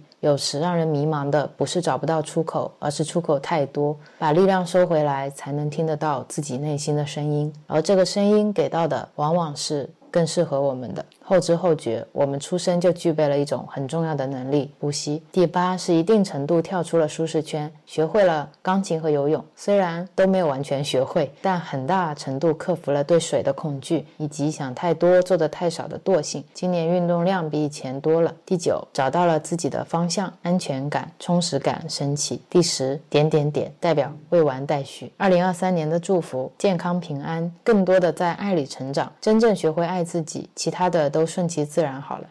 下一位如其所示，木星记的朋友们，你们好，我是如其所示。嗯，我想分享一下我的二零二二年九件幸福的小事，可能主要是下半年幸福的小事。第一个就是我遇到了我单方面的老师，比如杨定一、克里希那穆提、杨宁等等老师，他们就像黑暗里的一束光。沉睡时响亮的闹钟，虽然我自己比喻说闹钟响了，我还在赖床，但是呢，我发现一些心结其实在逐渐的松动。此处可以再吹一下木星记，听你们的播客，我也有很多收获。第二个小事是我和朋友去家乡这边的废弃钢厂拍照，特别有一种小时候期待的探险的感觉。第三个小事，圣诞节前快递停运了。我买的一些松饼人啊，圣诞树的玩偶到不了，我就自己缝了一个姜饼人。正好我有一块比较适合的布，但是那个缝线特别的拧巴，甚至有点丑。有的时候我觉得挺像我自己一些时候的状态。然后我妈妈看了，就是觉得太丑了，然后拆了，重新帮我缝了。后来快递通畅一些的时候，我买的圣诞风的桌布到了，我自己还去线下找店买了花环和雪人手持棒，小小的布置了一下，给自己一些圣诞节的仪式感。第四个小事是家里的猫猫两岁了，有一只比较依赖我，每天早上我打开卧室门的时候，它就会朝我跑过来喵喵叫，我都觉得特别幸福。第五个小事是我关注了一个经常带着猫骑车去街头写生的本地博主。没想到有一天我在街头乱逛的时候，居然真的偶遇到他写生了，而且还见到了他的猫，我觉得特别的不可思议。后来因为很喜欢他那个画画的状态，感觉很容易达到心流，我自己就买了一些钢笔水彩的画具，秉持着欣赏他不如成为他的理念，打算报个班去学，也许这样我就可以多欣赏自己一些了。第六个小事是我觉得最重要的一个小事吧，可能是。我几乎不再失眠了，起因是关注的一个博主他在修行，我也很想去那个道场。结果报名之后，因为我的支见不足，还有禅修时间比较少，达不到要求就去不成。我就开始睡前禅坐了，虽然禅坐的质量不太高，容易分神，但是禅修之后我睡眠质量特别好。以前睡觉的时候总是依赖听播客、听音乐，而现在几乎不需要听东西就能睡着，而且睡的质量还挺好的。第七个小事是十月份的时候，因为张小雨和学霸猫在喝西芹汁，然后我也就开始喝西芹汁。我喝了二十多天，感觉特别不错，开始重视每天吃的食材，逐渐减少摄入有糖饮料了。第八个小事是我决定春节去参加止语禅期修仙群，也有个小伙伴也报名了。因为我们没见过嘛，我们就计划着禅期开始前两天说一下自己的服饰鞋帽的特征。好在不说话的情况下辨认彼此，有一种悬疑神秘色彩，特别期待春节的禅期。第九件小事是我特别喜欢看斜杠青年的故事，总是给我很多鼓舞。比如说，豆瓣有个博主叫做人类学的李小道，他去道观做义工做了八个月，然后重新参加高考学医。我觉得人生总是柳暗花明又一村，这条路不想走了就换条路，自己舒服就好，天无绝人之路。关于第十个幸福的小事，实在是还没有想到，我就是希望接下来的几天去想这个事情吧。好的，谢谢。下一位，Joyce。嗯，今天有机会应岑和 Real 的邀请来回顾和记录一下2022年感到幸福的十件小事。在回顾的过程当中呢，才发现，嗯，因为家里有四个宝宝，所以在十件事情里面有很多是跟宝宝们有关的。第一件事呢，是我们家有一只黑猫，特别胖，啊，小二十斤，叫跑跑。那我们是在夏天剃毛的时候才发现，它原来底色是白的。所以在剃完以后呢，只有它的头和尾巴是黑的，那整个身体是纯白的，就非常的可笑，觉得非常的开心。第二个呢是冬天特别冷的时候，看到自己的宝宝们互相抱着睡觉，觉得很幸福啊。三点水发表一下意见。第三个呢是和门口保安室的保安的小狗成为好朋友，那小狗叫也叫宝贝。然后每一次我路过呢，哎，他就能认出我来，然后来跟我来打招呼。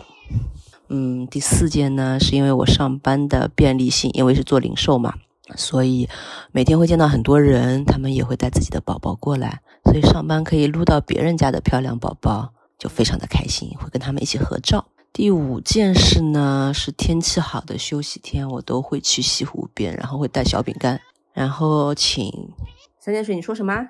嗯，嗯那我们再说第五件啊。第五件是休息天，天气好的休息天会去西湖边请小麻雀们吃饼干，它们都非常的聪明，所以非常的开心和它们互动。第六件呢是家里水仙第一天开花的时候特别香，很幸福。第七件事呢是有一次妈妈来看我，然后带了我小时候最喜欢吃的云片糕。但长大以后已经很久没吃了，很很感动，觉得很幸福。第八件呢是，嗯，偶尔会借公共自行车回家，那回家附近的那些还车的地方就比较紧俏。然后有一次我发现还车的时候还有最后一个空位，觉得很幸福。那第九件呢，是因为先前一直在学习练习书法，但是有特定的一些。笔画其实很难领会到那个临摹的时候很难领会到他的怎么说，嗯，到底是怎么写的？你知道他是怎么写的？就是眼会手废，嗯，所以你要说什么啊？啊，山水，我的妈呀！发表意见，嗯，那好吧，第九件就改了，就改成三点水吧。就是他不能够接受我和他看不到的人说话。如果啊，我跟看不到的人说话，不管是打电话还是呃视频那个开会啊，还是我现在录音，他就会非常的生气，觉得我在做一件很荒谬的事情。嗯，第十件呢，就是今年有收到岑和 Real 的礼物，那个情绪喷雾。嗯，收到的时候还是非常惊喜的，因为让我第一次感受到了可以把思想变成呃实体化的一个过程，觉得非常的超出预期。好啦，以上就是我在二零二二年感到幸福的十件小事，跟大家分享，谢谢。下一位小群，二零二二年十件幸福的小事，第一件呢是爸爸妈妈都身体健康，然后。家里人都挺好的。第二件呢，就是在这个年末的时候，我感觉应该是找到嗯重要的人了。第三件呢，就是嗯，我跟 Real 还有岑三个人一直就是嗯，我们的关系一直在往前走。嗯，我的愿望呢是成为呃相知的朋友。然后第四件事儿呢，就是我的工作还在，还能养家糊口。第五件事就是二零二三年，我觉得应该会越来越好。这跟二零二二年有什么关系呢？我觉得二二年过得好了，二三年才能过得好。啊，第六件 yellow 吧，yellow 过得挺开心的，就是越来越坏了，被我爸妈给养焦了。嗯，第八件是什么事儿呢？第八件是是就世界还和平，第九件就是新冠的话，嗯，果然最后还是被大家接受了。第十件事儿的话，就天天开心。下一位是英俊，幸福的小事儿们。第一件，小猫依偎在怀里的时候，被依赖和信任真的是极度幸福的事情，一瞬间。心变得很小，猫咪的小爪子随意的往我身上一搭，就轻易的把它填满了。第二件，二零零二年十二月七日，有一天晚上下班，路过大屋顶文化艺术中心，心想进去看看吧，也不知道进去看个啥。停车的时候想起车里备着猫粮，那就去喂流浪猫吧。当时心下还怀疑，也不知道能不能遇得到。结果不仅遇到了，其中一只猫受惊后跑走。我跟过去，迎面碰上了常年来喂猫的阿姨。聊起来后，知道了他近来摔了腿，每次来喂猫都很折腾。我当即说：“那接下来这段时间我来喂好了。”他非常开心。这时我心想，或许一开始的那个起心动念的灵感是宇宙给到我的信号，让我来接阿姨的班。随着去喂猫的次数增多，熟悉起来后。叫唤个几声，猫咪们就四下从灌木丛中陆续钻出，应声而来。这样的场景真是美妙。第三件，二零二二年十二月六日，超忙的工作日，来姨妈漏了，气死。于是急忙忙赶回家换裤子。一打开家门，眼前一亮，真的是被惊艳到的一亮。客厅的纱窗透入午后的阳光，洒在地板上。客厅中央正好垒着一盘橘子，明沉沉的裹着一层暖光。你说多妙啊，像是自然安排的一个惊喜派对。打开房门，满目阳光呼啦啦涌上来，surprise，哪里还烦得起来？第四件，二零二二年二月七日，翻照片看到了一张图，是新年，杭州下了大雪，我跑到山上去，特地在雪地里打了个滚，过个瘾。来到雪地里，就三岁不能再多了。上次这样的快乐还要追溯到。二十几年前的童年了。第五件是爬山，今年几乎每个月都会去爬山。如果没办法去远的地点爬，那就穿着拖鞋溜达一样爬一下家旁边的小山。第六件，二零零二年五月二十八日，小同事说，云哥来到这个公司后治愈了我。今年非常忙的项目期，周末给加班的同事做了饭，在吃饭聊天中，小同事说起来到这个公司后被治愈了。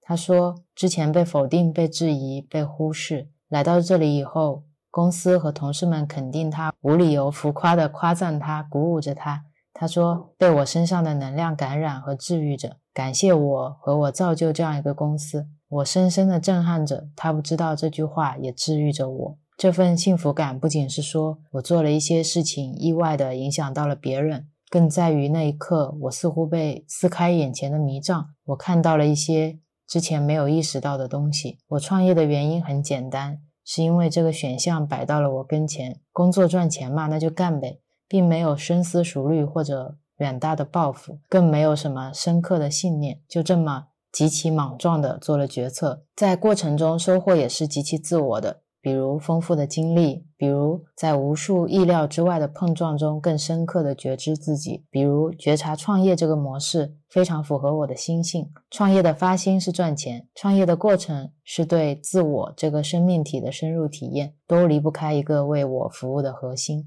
但那时我忽然意识到，有一些自我以外的东西在我以及创业这个载体上流动着。创业这件事本身就有它自身的生命力。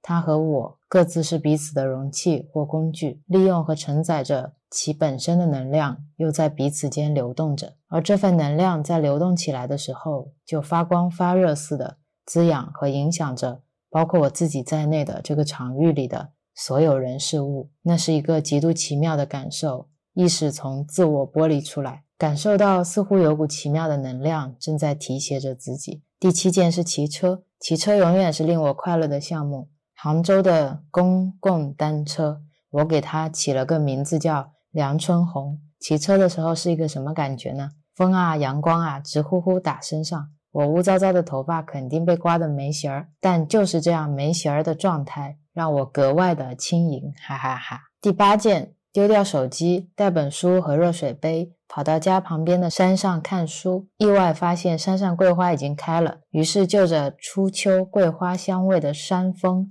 读完一本书，从此就喜欢上了这样一个活动。第九件是一则记在微博上的日记：三月十六日，春日记事。晚上和发小约了烧烤喝酒，他丢了一个十几万的单子，而我丢了一个几十万的单。生意场子的失落真的必须靠喝酒消愁。因为约着夜宵，所以加了伙班，汽车骑车去约会的地点。春夜骑车真的太舒爽了，温度适宜。途经一座桥，有很长的上下坡道，上坡使劲踩踏板，龇牙咧嘴，呼哧带喘，但胸中只觉得意气风发。下坡的时候又觉得豪情万丈。烧烤店是直接摆在马路边的小摊子，啤酒、烤串下肚，就着春天温温和和的风和朦朦胧胧的月色，什么愁绪都不值得祭奠了，只觉得这偷得浮闲事的下戏珍贵百倍。只看到眼前是几十年老友，杯中是畅快下腹的酒水，连烧烤缭绕的烟火气都恰到好处。打的回家，打开车窗，把上了酒气的头架在窗沿上。风扑扑的直呼在脸上，借着微醺的醉意，忍不住咧嘴笑，感慨美得很呢。明日不管多少烦心事，此刻春夜正是好时刻的浪漫感。第十件事，打扫后刚大扫除完，丢掉了一些东西，没再穿过的衣服，积灰的体重秤，不怎么用的地毯刷，累积的快递箱，坏掉的游艇。非常清晰的感受到从物理再到心理的空间空余出来后的舒畅感，像是深憋了一口气，终于得以自由呼吸。下一位是零幺二六，Hello，可爱的瑞欧和岑，你们好呀，我是零幺二六。到现在认识木星记已经两个多月了。在十月以前，我总觉得二零二二年对我来说是最难熬的一年了。认识的好友、同学们办完毕业手续后，都陆续去了别的城市。我又一次独自搬家。独自居住在成都，孤独是这一年的常态。但是自十月遇到了瑞欧和岑之后，我慢慢从生活的苦涩中品味出了各种各样的甜。瑞欧和岑在我心里有多么善良、温柔、温暖，多么像天使，让我觉得很珍贵呢。我举一个例子吧，在打评论要写到瑞欧和岑这两个名字的时候，都不忍心把任何一个人的名字放在后边。怕两人中任何一个人伤心。我甚至想在括号里添加说明。，Rio 和曾的名字在我的语句顺序里排名不分前后，哈哈，甚至想每次评论的时候都调换一下顺序。这次是谢谢 Rio 和曾，下次就换成谢谢曾和 Real，哈哈，你们会不会觉得我神经？但是转念一想，Real 和曾心里的可是大爱，应该不会因为这个有烦恼吧？于是就一直用 Real 和曾录节目的时候打招呼的顺序啦。嘿嘿，遇见木星记是很巧合的事情。我好像天生就自带母爱光环，从来都很喜欢小孩子。自己还是个小孩的时候，就很喜欢带更小的小孩，也因此关注了许多幼儿博主。哈哈，九月的时候，受一个很喜欢的幼儿博主的推荐，买了《沉浮实验》这本书。买来没有立即打开看，过了一段时间。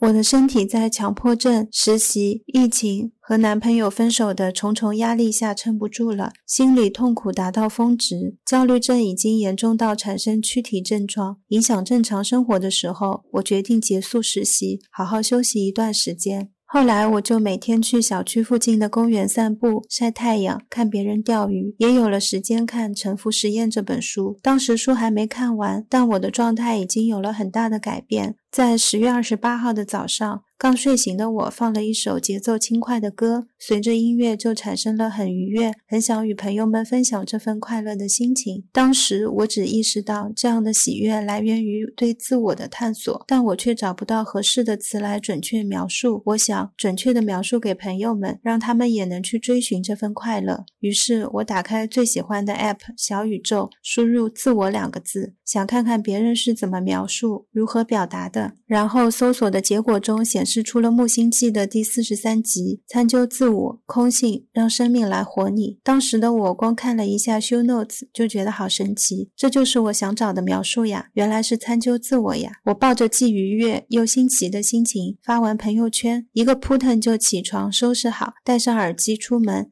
一边走一边听，就这样开启了与木星记星球一起的灵性成长之旅。那段时间，我常常顺着小区附近的河流一直走，一路听着节目。听木星记的节目，我一直都习惯开零点八倍速。刚开始听的时候，总是反反复复倒回去听一段对话，听很多遍。到现在，我们已经变成熟悉的朋友啦。我越来越能跟得上你们的对话。原本在我手机里是要找很久的生僻字的木星记的木字，现在也只需要输入字母 M 就跳出来啦，嘿嘿。希望之后我们也能长长久久的相互陪伴，给越来越多的人，给我们生活的世界，给宇宙带来更多光和爱。接下来跟大家分享一下我2022年十件最幸福的小事。第一件。今年，甚至说这二十二年来最幸运的事，就是遇到木星记，开始参究自我，开始灵性成长，慢慢找到内心的平和。第二件。我变得更有勇气了。以前我心理能量很弱，遇到困难总想退缩。别说恐怖片，只要有一些血腥暴力或者反映社会阴暗面的内容都不敢看，看了就会心狂跳、喘不过气来，也会很影响情绪和整个人的状态。现在我明显感觉自己的心理能量变强，害怕的东西没那么多了，有了更多去直面问题的勇气。第三件，妈妈的身心状态与之前相比好了非常非常多，也遇到了真。心爱她，懂得如何照顾她的叔叔。叔叔做饭很好吃，很用心，每天抱着书研究各种食材的作用，变着花样给我们做好吃的。有一天聊到以前的关于爸爸的事情的时候，我和妈妈没忍住哭泣的时候，叔叔也哭了。他说：“其实你要知道，对你来说，我和你爸爸的灵魂是一样的。”只是换了一个皮而已，都是要对你和妈妈好的。第四件，发现宇宙一直爱着我。有一次哭得很伤心，跑到阳台的时候，看着高高的天空，亮晶晶的星星，感觉自己像被宇宙抱在怀里，内心很快就安定下来了。第五件，从阳光比较稀有的成都，回到了更适合我的阳光明媚的故乡云南，毫不吝啬的阳光给我补充了很多能量。第六件，在学着如何更好的与自己相处的。同时，也更懂得如何去给别人爱和能量，感觉心里暖洋洋的。二零二二年的整个低谷期，有妈妈、前男友、朋友们的支持和陪伴，陪我打视频聊天，让我那段时间的生活不至于太沉闷，很多情绪也有一个出口。第七件，对生死有了全新的理解，对死亡的恐惧也消减了非常非常多。第八件，能吃到当季新鲜的水果蔬菜。能呼吸到新鲜空气，能与家人一起体会当下的快乐。第九件，更少因为外界的舆论压力影响自己的生活方式，越来越觉得自己素颜也蛮好看，如果化了妆收拾一下，也会照镜子会臭美一下，哈哈。第十件。在和妈妈的沟通中，发现她观念也越来越开放。无论我想过哪种生活，选择什么样的伴侣，结不结婚，生不生小孩，只要我能自力更生，妈妈说都会理解我，尊重我的选择。让我惊讶的是，之前本来是开玩笑跟妈妈提起，我现在越来越不确定我自己的性取向。没想到妈妈甚至已经可以接受我跟同性结为伴侣。谢谢大家听我想到什么说什么的碎碎念分享，希望世界上每个角落都能被爱包围，能被光照亮。下一位，at，Hi Real，嗨陈，嗨木星记星球的朋友们，我是很爱很爱听闲聊的 AT。下面我将来分享一下二零二二年我十件开心的大大小小事。第一件是在一月一号。我写下了二零二二年新年的目标，坦白说，到今天我一件也没有真的完成。但那一天，我对二零二二年充满了希望，浑身是劲儿。第二件是在除夕那天，我在朋友圈欣赏北方朋友们丰盛的年夜饭，真实的感受到了每一份团圆的喜悦。我感觉那就是人间美好。第三件发生在我最喜欢的五月那天，加班回到宿舍楼下，收到朋友藏在大门角落里一筐刚从树上摘下来的杨梅。第四件是在六月，疫情发生的三年来，我终于看了一场线下演唱会，那是八三幺在厦门的一场 live house。现在回想起那两个小时，记忆完全空白。但是我超爱在 life 里跳脱出一切的那个忘我的自己。第五件是在七月，我看完电影《人生大事》，骑车回家的那二十分钟路程，边吹着夏天的晚风，边抬头看着星星，感觉人间平静。又美好。第六件是在八月，我和朋友们半夜去赶海，那是我第一次赶海。那天我们先是在一片沼泽地里面挣脱了一个多小时，颗粒无收。后面我们准备回家了，突然发现了一个非常轻松也非常简单就能抓到螃蟹的宝地。但那个晚上，我最开心、最快乐的瞬间，是我们放生了捕获的所有螃蟹，坐在岸边看螃蟹自由的爬行，看对岸的房子，看对岸的桥，看桥上的车。第七件是在八月，我通过阿眠的播客认识了木星记。听到了 Real 和陈的声音，收到了 Real 和陈的作品，闻到了木星记的味道，有一种心里的梦照进现实的喜悦。希望我也能成为和 Real 和陈一样温柔、坚定、有力量。第八件是在十月，我看到了泉州最美的海，海浪和海风都很美好。我第一时间收藏了定位，期待带着所有的朋友一起去看那一片海。第九件是这一年里我收到了好多朋友的礼物，也给好多朋友送礼物。我喜欢给朋友送礼物，也喜欢收到朋友送来的礼物。每一份礼物的名字都叫做快乐。第十件也是最值得开心的一件事。是二零二二年，我认识的所有的人都平安健康。最后呢，我想对 Rio 和陈说，谢谢你们提醒我提前总结了二零二二年，祝你们每天幸运，期待我们早日在周三相见，爱你们。下一位，机智豆。Hello，大家好，我是机智豆。十件幸福的小事，我可能一下子讲不出来，就从今天开始说吧。本身我们楼上一直在装修，每天早上八点半我就准时被他们钻孔的声音吵醒。但是今天他们没有装修，整个世界非常的安静。昨天晚上的时候，我妈妈和我说，我们小区里面有一个可以配送吃早饭的，她昨天帮我。预定了生煎和豆腐脑，然后因为今天早上没有装修，所以我一下子就睡过头了，手机也静音，没有听到。十点多的时候被那个敲门的声音叫醒了，所以今天的早午饭就是生煎包配豆腐脑，很幸福。然后可能快递小哥都变成小洋人了，所以我的快递。一直都没有动，但是前几天买了，在那个淘宝上面买了生的那种馄饨，然后因为是顺丰，然后他昨天给我送上门了，我也很开心。在我生病的时候，我没有把自己饿倒，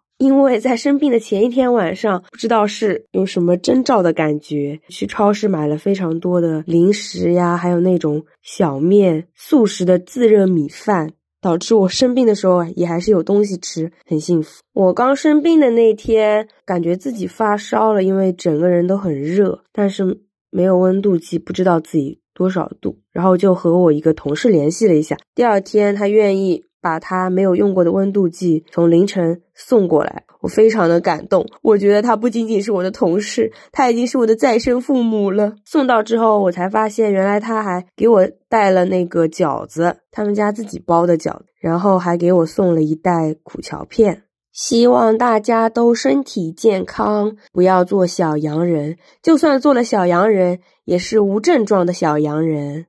然后我生病了之后，感觉自己的金钱上的消费观好像也改变了一点。以前我就是点外卖都要很认真的对比，还要算优惠券，看哪个合适，哪个便宜。但是生病之后，我突然间感觉，哦，人活着好像应该要对自己好一点。谁知道哪天地球就毁灭呢？然后我现在就是突然间很想吃甜品，我就马上开始点，要珍惜还有外卖吃的每一天。现在想吃什么咱就点什么。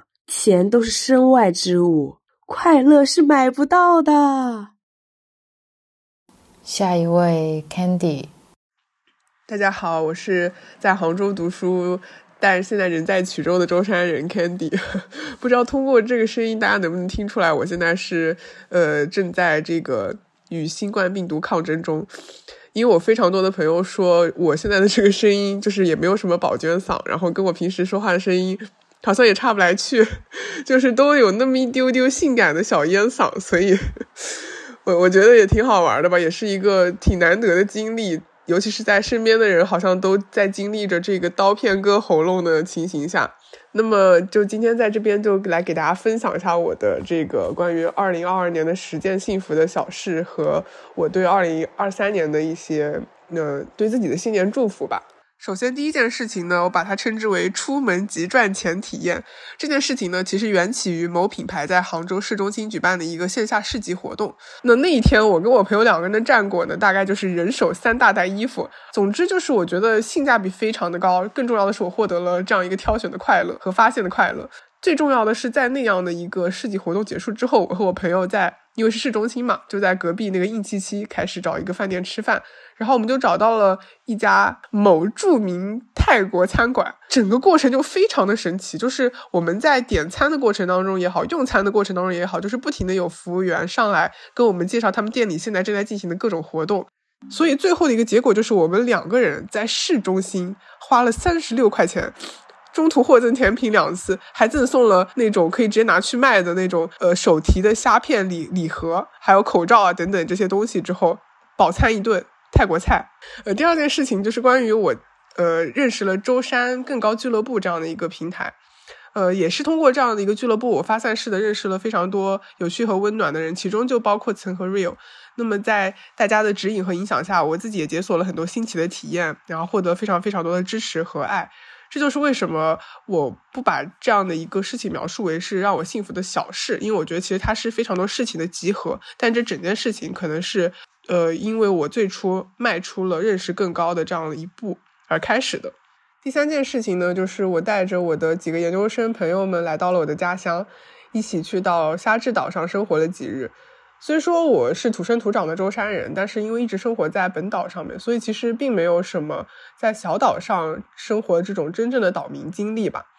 呃，但是那段时间在虾制岛度过的时候，我们就是一起坐公车往返居住区和呃一相对来说比较繁华的一个商务中心。然后呢，我们自己一起做饭，吃完饭就去海边漫步。我觉得这样的一个体验是，即便呃作为舟山人的我也从未有过的。那这个体验就让我觉得非常的幸福。其实要进一步而言的话，为什么我觉得跟朋友一起去小岛上生活能够带给我这么大的力量和幸福？是因为仿佛我在那个岛上又重新获得了遗忘的能力。因为我觉得在这样一个快节奏的时代，大家都被非常多的事情所推进着。然后呢，我们就是会感受到非常多隐性的焦虑，在不同层面或者说不同程度上的去要求我们自己。但是在那样一个小岛上，我的生活仿佛开始不受限制起来。嗯，在本岛的时候，我也会跟父母一起去海边散步，但是永远都是呃远远的隔着海。我们在这样一个海滨广场。然后呢，这个广场本身它与海也有一定的距离，同时呢，我们也一定是穿着鞋走在大理石铺成的路上。可是，在那样一个小岛上，我跟海的距离是亲密无间的。然后呢，我的脚也是可以真实的触碰到地面也好，沙滩也好，水泥也好，这样一切真实的触感都让我觉得我更应该关注于眼下，把过去也好，未来的事情都暂时的抛到脑后。呃，然后当时又能够跟我的同伴们一起。感受这样快乐的时光，我是真的觉得非常的充实和幸福。这次的经历也让我感受到了，可能这是我之后想要的一种生活方式，就是在这样的一个比较安静的地方、平静的地方，或者说令人感觉到平静的地方，慢节奏的这样度过一种生活，简单而又快乐，淳朴而又真实。以及我觉得每个人都应该先去努力的活自己，然后可能再通过自己的力量去影响身边的一些人。第四件事情，我写的是和各自不同兴趣的朋友，因各种机缘巧合，组成了无数个小小的圈子。每一个圈子仿佛都有源源不断的能量和创造力。我觉得光是读这一句话，我的嘴角就止不住的上扬，我就感觉到非常的幸福。接下去这一件事情呢，发生在中秋。其实我对中秋这个节日一直都还有蛮特别的情感的。虽然说我是一个很不爱吃月饼的人，但是中秋节它是我农历生日的后一天。所以，我爸妈经常会这么说，就是我一出生就可以吃月饼，这就使得我对这个节日本身还是很有好感的。而且在这一天可以看到非常圆的月亮，我觉得很幸福。中秋节的这一天，我当时应该是在教学楼里坐着，然后准备当时即将面临的一场大考。当时我在教室里的情况属于是一个完全不想学习的状态。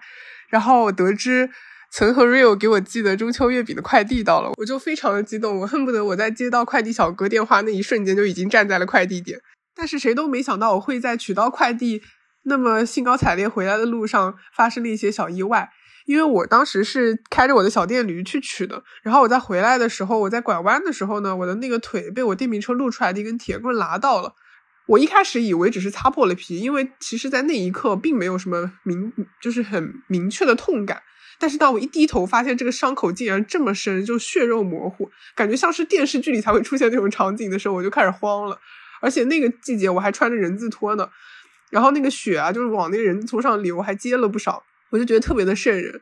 然后我就一边哭呀，我一边哭一边就掉头开开往了医务室。到了医务室之后，又被转到这个医院去进行一个缝合。虽然说一个人来医院这种事情，我从小就是就已经开始经历了，但是一个人来医院缝针这个事情，我还是真的没有遇到过，所以我非常的慌张。当时我的朋友已经在赶来的路上了，但是毕竟他也还是在路上嘛，我就一个人坐在那个急诊室那边。然后面对着一个男医生，我就心想，哎呀，这个医生他会不会缝针非常的粗鲁，怎么样？我就开始设想。然后他把我叫到了旁边的这个手术清创室，拿出了我当时是骨科还是外科了，我有点记不清了。就是反正他们那个清创室里面特有的一些，说是刑具可能都不为过的一些设备。然后让我把脚架上去之后，它大概是一个铁质的，然后像一个大漏斗一样的形状。我把脚伸在里边之后，那个血就会往下流，对，就不会造成医疗污染。那个场面真的是非常的吓人。然后呢，他就开始。扒拉我的伤口，开始看。那个时候我就又疼又害怕的呀。这个时候旁边有一个实习小哥，他肉嘟嘟的站在那里。我就问他，我说能不能借一下你的胳膊？他一开始还没有意会，到后面才发现哦，我是需要抓着他的胳膊使点劲儿。然后他就说可以。然后呢，旁边又进来了一个小弟弟。那个小弟弟他好像是头上受伤了，在缝针，他就在那儿哭。然后医生开始给我缝针的时候，我也在那儿叫，我说啊，好痛啊，怎么怎么样？虽然我没有掉一滴眼泪，但是我的声音可以说是非常大，甚至感染了旁边的小弟弟，他也想要开始叫了。他们就开始说，你怎么不给旁边的小弟弟做个榜样啊，啥啥啥的。然后我们就开始一起聊聊天了，我就觉得这个氛围轻松了很多，一下子也没有那么害怕了。我就觉得整个事情的，嗯，人与人之间的交互让我很有感触吧，就是觉得说，其实。嗯，虽然说有的时候医患关系很紧张嘛，有非常多的误解在产生，但是还是会有真心相待的那一个瞬间，或者说是那样的一个对话，然后大家都可以在这样的一个非必要对话的过程当中感受到彼此的温度，我觉得也是一个很难得的体验。其实当时我还有一个呃延伸的感悟吧，也就是我在缝完针之后，那个医生对我说，呃，不要让他伤口发炎，可能会留疤。我知道它是一个非常善意的提醒，但是关于“留疤”这个词，其实，呃，让我联想到了我身边的一些女性朋友，就是我觉得好像我身边的朋友，他们会比较忌讳疤的存在。包括有一些就是可能会希望通过纹身的方式来遮盖自己的疤痕。当然，我我不想说自己站在一个道德制高点去就是 judge 别人这样的一个行为。但是本身我其实是想说，我自己还是蛮接纳疤痕的存在的。我不会用美或者丑来定义他们，因为我觉得他们都是客观存在过的一段经历，而且。他们的存在其实反而是印证了我的独特性，包括不管是我是自己身上的疤痕，还是我对象身上的疤痕，我都觉得是很酷很酷的存在。我不知道他们是因为什么样的事情获得的，但是我知道他们承受了这样的一个结果，然后他们现在就是坦然的带着这些疤痕生活在这个世界上，我就觉得是一个非常伟大的存在。所以，嗯，在这边我也想分享我当时在文字稿里写的一句话。嗯，我从不惧怕身上的疤痕，也并不认为他们是丑的，因为他们都是我生活故事的印记，一个个构成了我。接下去这一件事情呢，就是要搬出刚才我提到我的对象了，没有想到竟然会如此的衔接上。呃，我对象。他叫做 Fingo，平时他都是在衢州工作的，但是在他生日这一天，他来杭州出差，也是比较巧吧。就是基本上我们在一起，他每一年的这个他的生日都会刚好是在杭州，所以我们就能够见上。那这一天又刚好特别巧的是，呃，月全食，十一月八号。那我就是。等他下班之后，我就把他喊到了他们办公楼的天台，然后一起呃观看了一下这个月全食。虽然说是非常短的一个片段，但是我会觉得非常这是一件非常浪漫的事情。但很搞笑的是，其实我也不知道他觉不觉得这浪漫，我反正我觉得很浪漫。然后我觉得能为所爱之人做浪漫的事情是我的一种福气，就这件事情让我感到很幸福。哎，十件事情里面，爱情占一件事情，好像非常合适吧？好的，接下去这件事情呢，可以很简短，也可以很很冗长。那就是我说的，我用四个字讲完了的事情，就是我长头发了。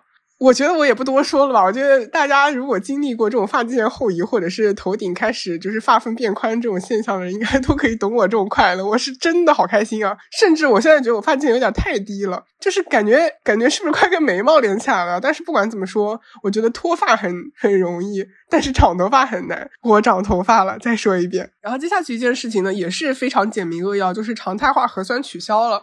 在当时我写下这个文字稿的时候，也就是这个常态化核酸被取消后不久，那我觉得我终于不是一个有保质期的人了。但是现在大家经历的事情，我觉得每个人也多少有自己的看法。我只能说，面对这个疫情，希望一切快点回回归正常。我也觉得应该事情是在往一个好的方向发展的。然后接下去一件事情的话，关于我时隔三年又一次在影院看到了《海贼王》的剧场版。一样的在影院里和其他海米们激动的跳脚。我觉得这种体验非常的神奇，因为其实我跟电影院里的其他观影者几乎都是没有互动的走进这样一个昏暗的放放映室里面，然后我们随着电影情节的起伏，开始有了连连的惊呼声和欢笑声，再到电影结束的时候，我们又没有交流的各自离开，这样的一个高密度的。互动和情感的共鸣，就仿佛被定格在了那样的一个时空里，那样一个昏暗的房间里。我们都为相似的情节而来，又为回归各自的生活而分开。哪日在路上擦身而过，也仅仅是擦身而过。我写的最后一件事情，也是前不久发生的吧，就是我被确诊了荨麻疹。那其实从确诊荨麻疹到发现对治疗荨麻疹的这个伊巴斯汀片过敏，形成了脸部严重水肿的这样一个过程，我认识到了面部或者说是外在形象对于自我构建和认知的一个重要性。经历了这般身体的失控和情绪起起落落，回头想过来，好像也是一种幸福，因为我觉得它从某种意义上来说，向我论证一种触底反反弹，也是让我体验了一种否极泰来的感觉。我觉得。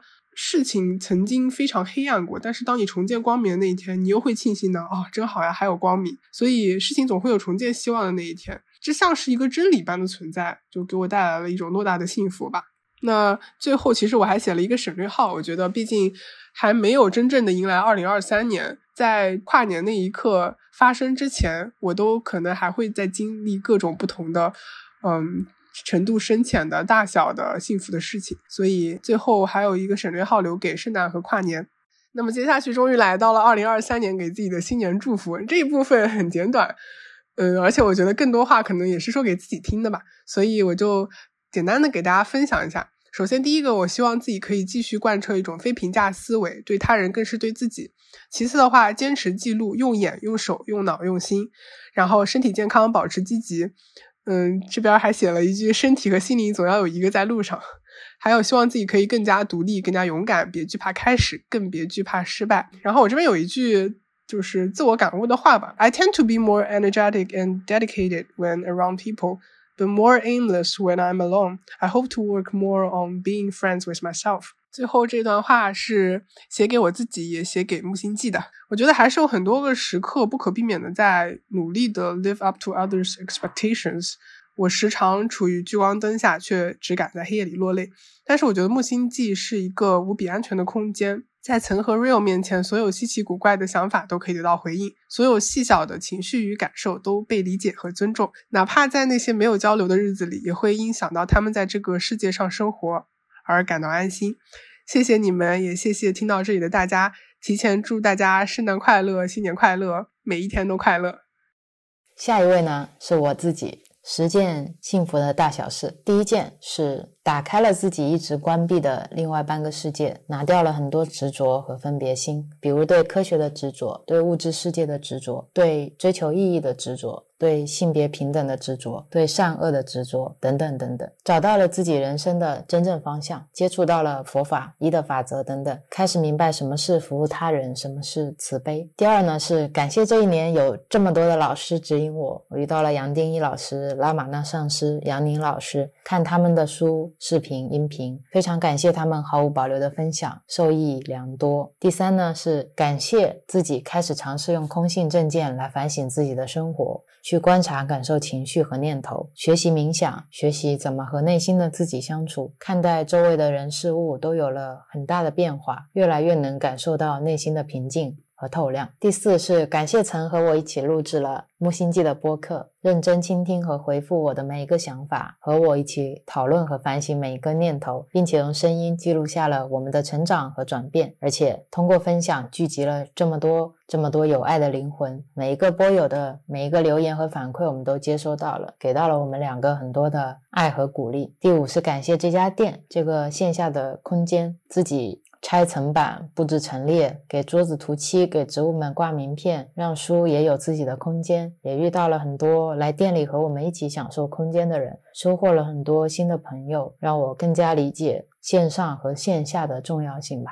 这些对我来说很重要。第六是很感谢陈的手作和我的文案，感谢这些手工皂、蜡烛、精油喷雾和他们的标签。这些包装上说明的文字等等，它们像礼物一样，给我们带来了清洁，给我们的空间带来了陪伴。同时也给我们的朋友们带去了祝福和陪伴。这一年，很多来店里买东西的人都是送给朋友和家人，感觉我们在这里接收和流转了好多好多的爱。第七个是感谢能够来到舟山，在这个安静的小世界，每天可以路过海边看海，可以看到很多美丽的日出和晚霞，天蓝蓝的、高高的，每天晒阳光的时候，心里都暖暖的。第八是感谢曾和我一起做了饮食的调整，不再吃外卖了，开始吃带着爱和祝福的食物，了解我们自己的身体。了解了断食，重新看待了饮食，有意识的消费和生活。第九，回了一趟家，爸爸妈妈、姐姐、芒果和桃子，感受到了家里人的爱。第十是这一年，感觉自己更加自由了。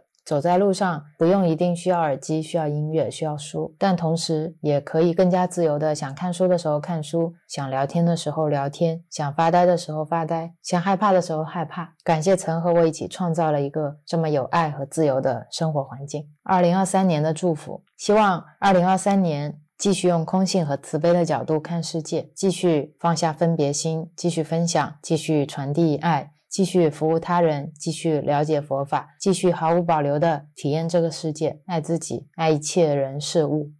下一位是曾二零二二年十件幸福小事，第一件能经常自己做饭，觉得好幸福。自从 自从知道我们的注意力就是我们的能量之后，每次做饭都会放很多爱和快乐在里面，觉得自己家做的饭超好吃。第二件找到了自己此生的根基，服务他人，让我内心感受到很多的安全感和富足感。第三件很感恩和 Rio 在一起的每一天。我们爱的毫无保留。最开始你说要把每一天当成最后一天来活，你总会问我今天是最后一天，你还有什么遗憾吗？最初的几天，我每天都有些遗憾，但伴随着这个问题，渐渐的，我开始活在当天了。至少有什么想做的事情，都会尽快的去做，不会总是预期未来，为之后活在当下打下了坚实的基础。第四件，感谢 Real 催眠我，在 容许我笑一下，我不会剪掉的。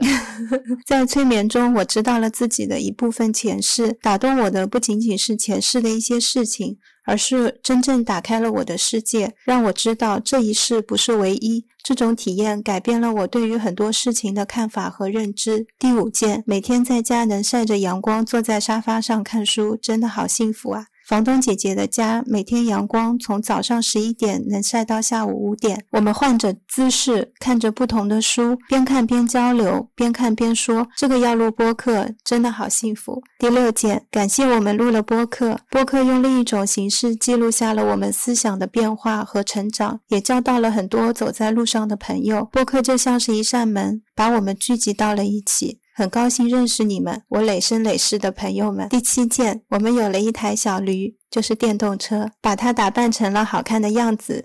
谢谢它的陪伴，帮我们承担了很多重物和距离。第八件，因为空调遥控器的事情。我和妈妈说了对不起，发现现在和妈妈打电话，我们的关系和以前不同了。虽然很久没见上面，但妈妈知道我过得很好，我也知道妈妈在寻找自己的独立生活了。第九件，自己悄无声息的戒了烟，身体和自己合作的很好。现在身体再也不用像个讨糖吃的小朋友，他想吃什么，头脑就会说好。这些也恰巧是身体需要的。第十件，自己爱上了冥想。在冥想中学会了和自己对话，和念头对话，更平和地看待生活，甚至是在梦里，也经常会有个自己在劝解自己，真的很有趣。二零二三年的祝福，愿大家都能找到内心的根，在心中长出茁壮的大树，不再风雨飘摇。感谢那些一直无私分享的人们，是因为有你们，开启了我们灵性成长的大门。在路上的我们，也会一直一直这样毫无保留地分享下去。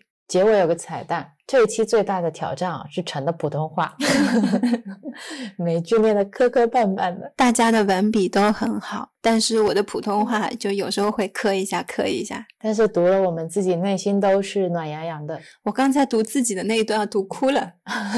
大家在写的时候也是这样的感觉嘛，被自己打动到。对啊，然后听到这里，应该差不多就是新年了。嗯，祝福大家万事大吉啊，恭喜发财。是这样吗？不是，嗯，伴随着大家的祝福，还有幸福的小事，就到了跨年的时间了。祝福大家。新的一年，每一刻都是当下。对，我们会继续过我们的沉浮实验，继续跟大家分享我们的成长，还有快乐的冥想，然后很多很多我们未来会遇到的事，我们思想的变化都会跟你们说，因为我们是累生累世的朋友啊。对，那今天就到这里了，新年快乐，我累生累世的朋友们，祝你们这一整期都是祝福，你还想祝什么？好的，那大家再见，拜拜。徘徊丛林迎着雨，染湿风中的发端。低诉细雨路遥若困倦，静靠弯弯小草已清泉。悠悠流泉随路转，偶遇山中转数圈。一片远远渐黄落叶，荡向清溪之中早飘远。啊，过去过去，多少次心愿。今天今天，随着云烟渐远，静望雨丝飘断，悄悄的风，赠我衷心祝福一串。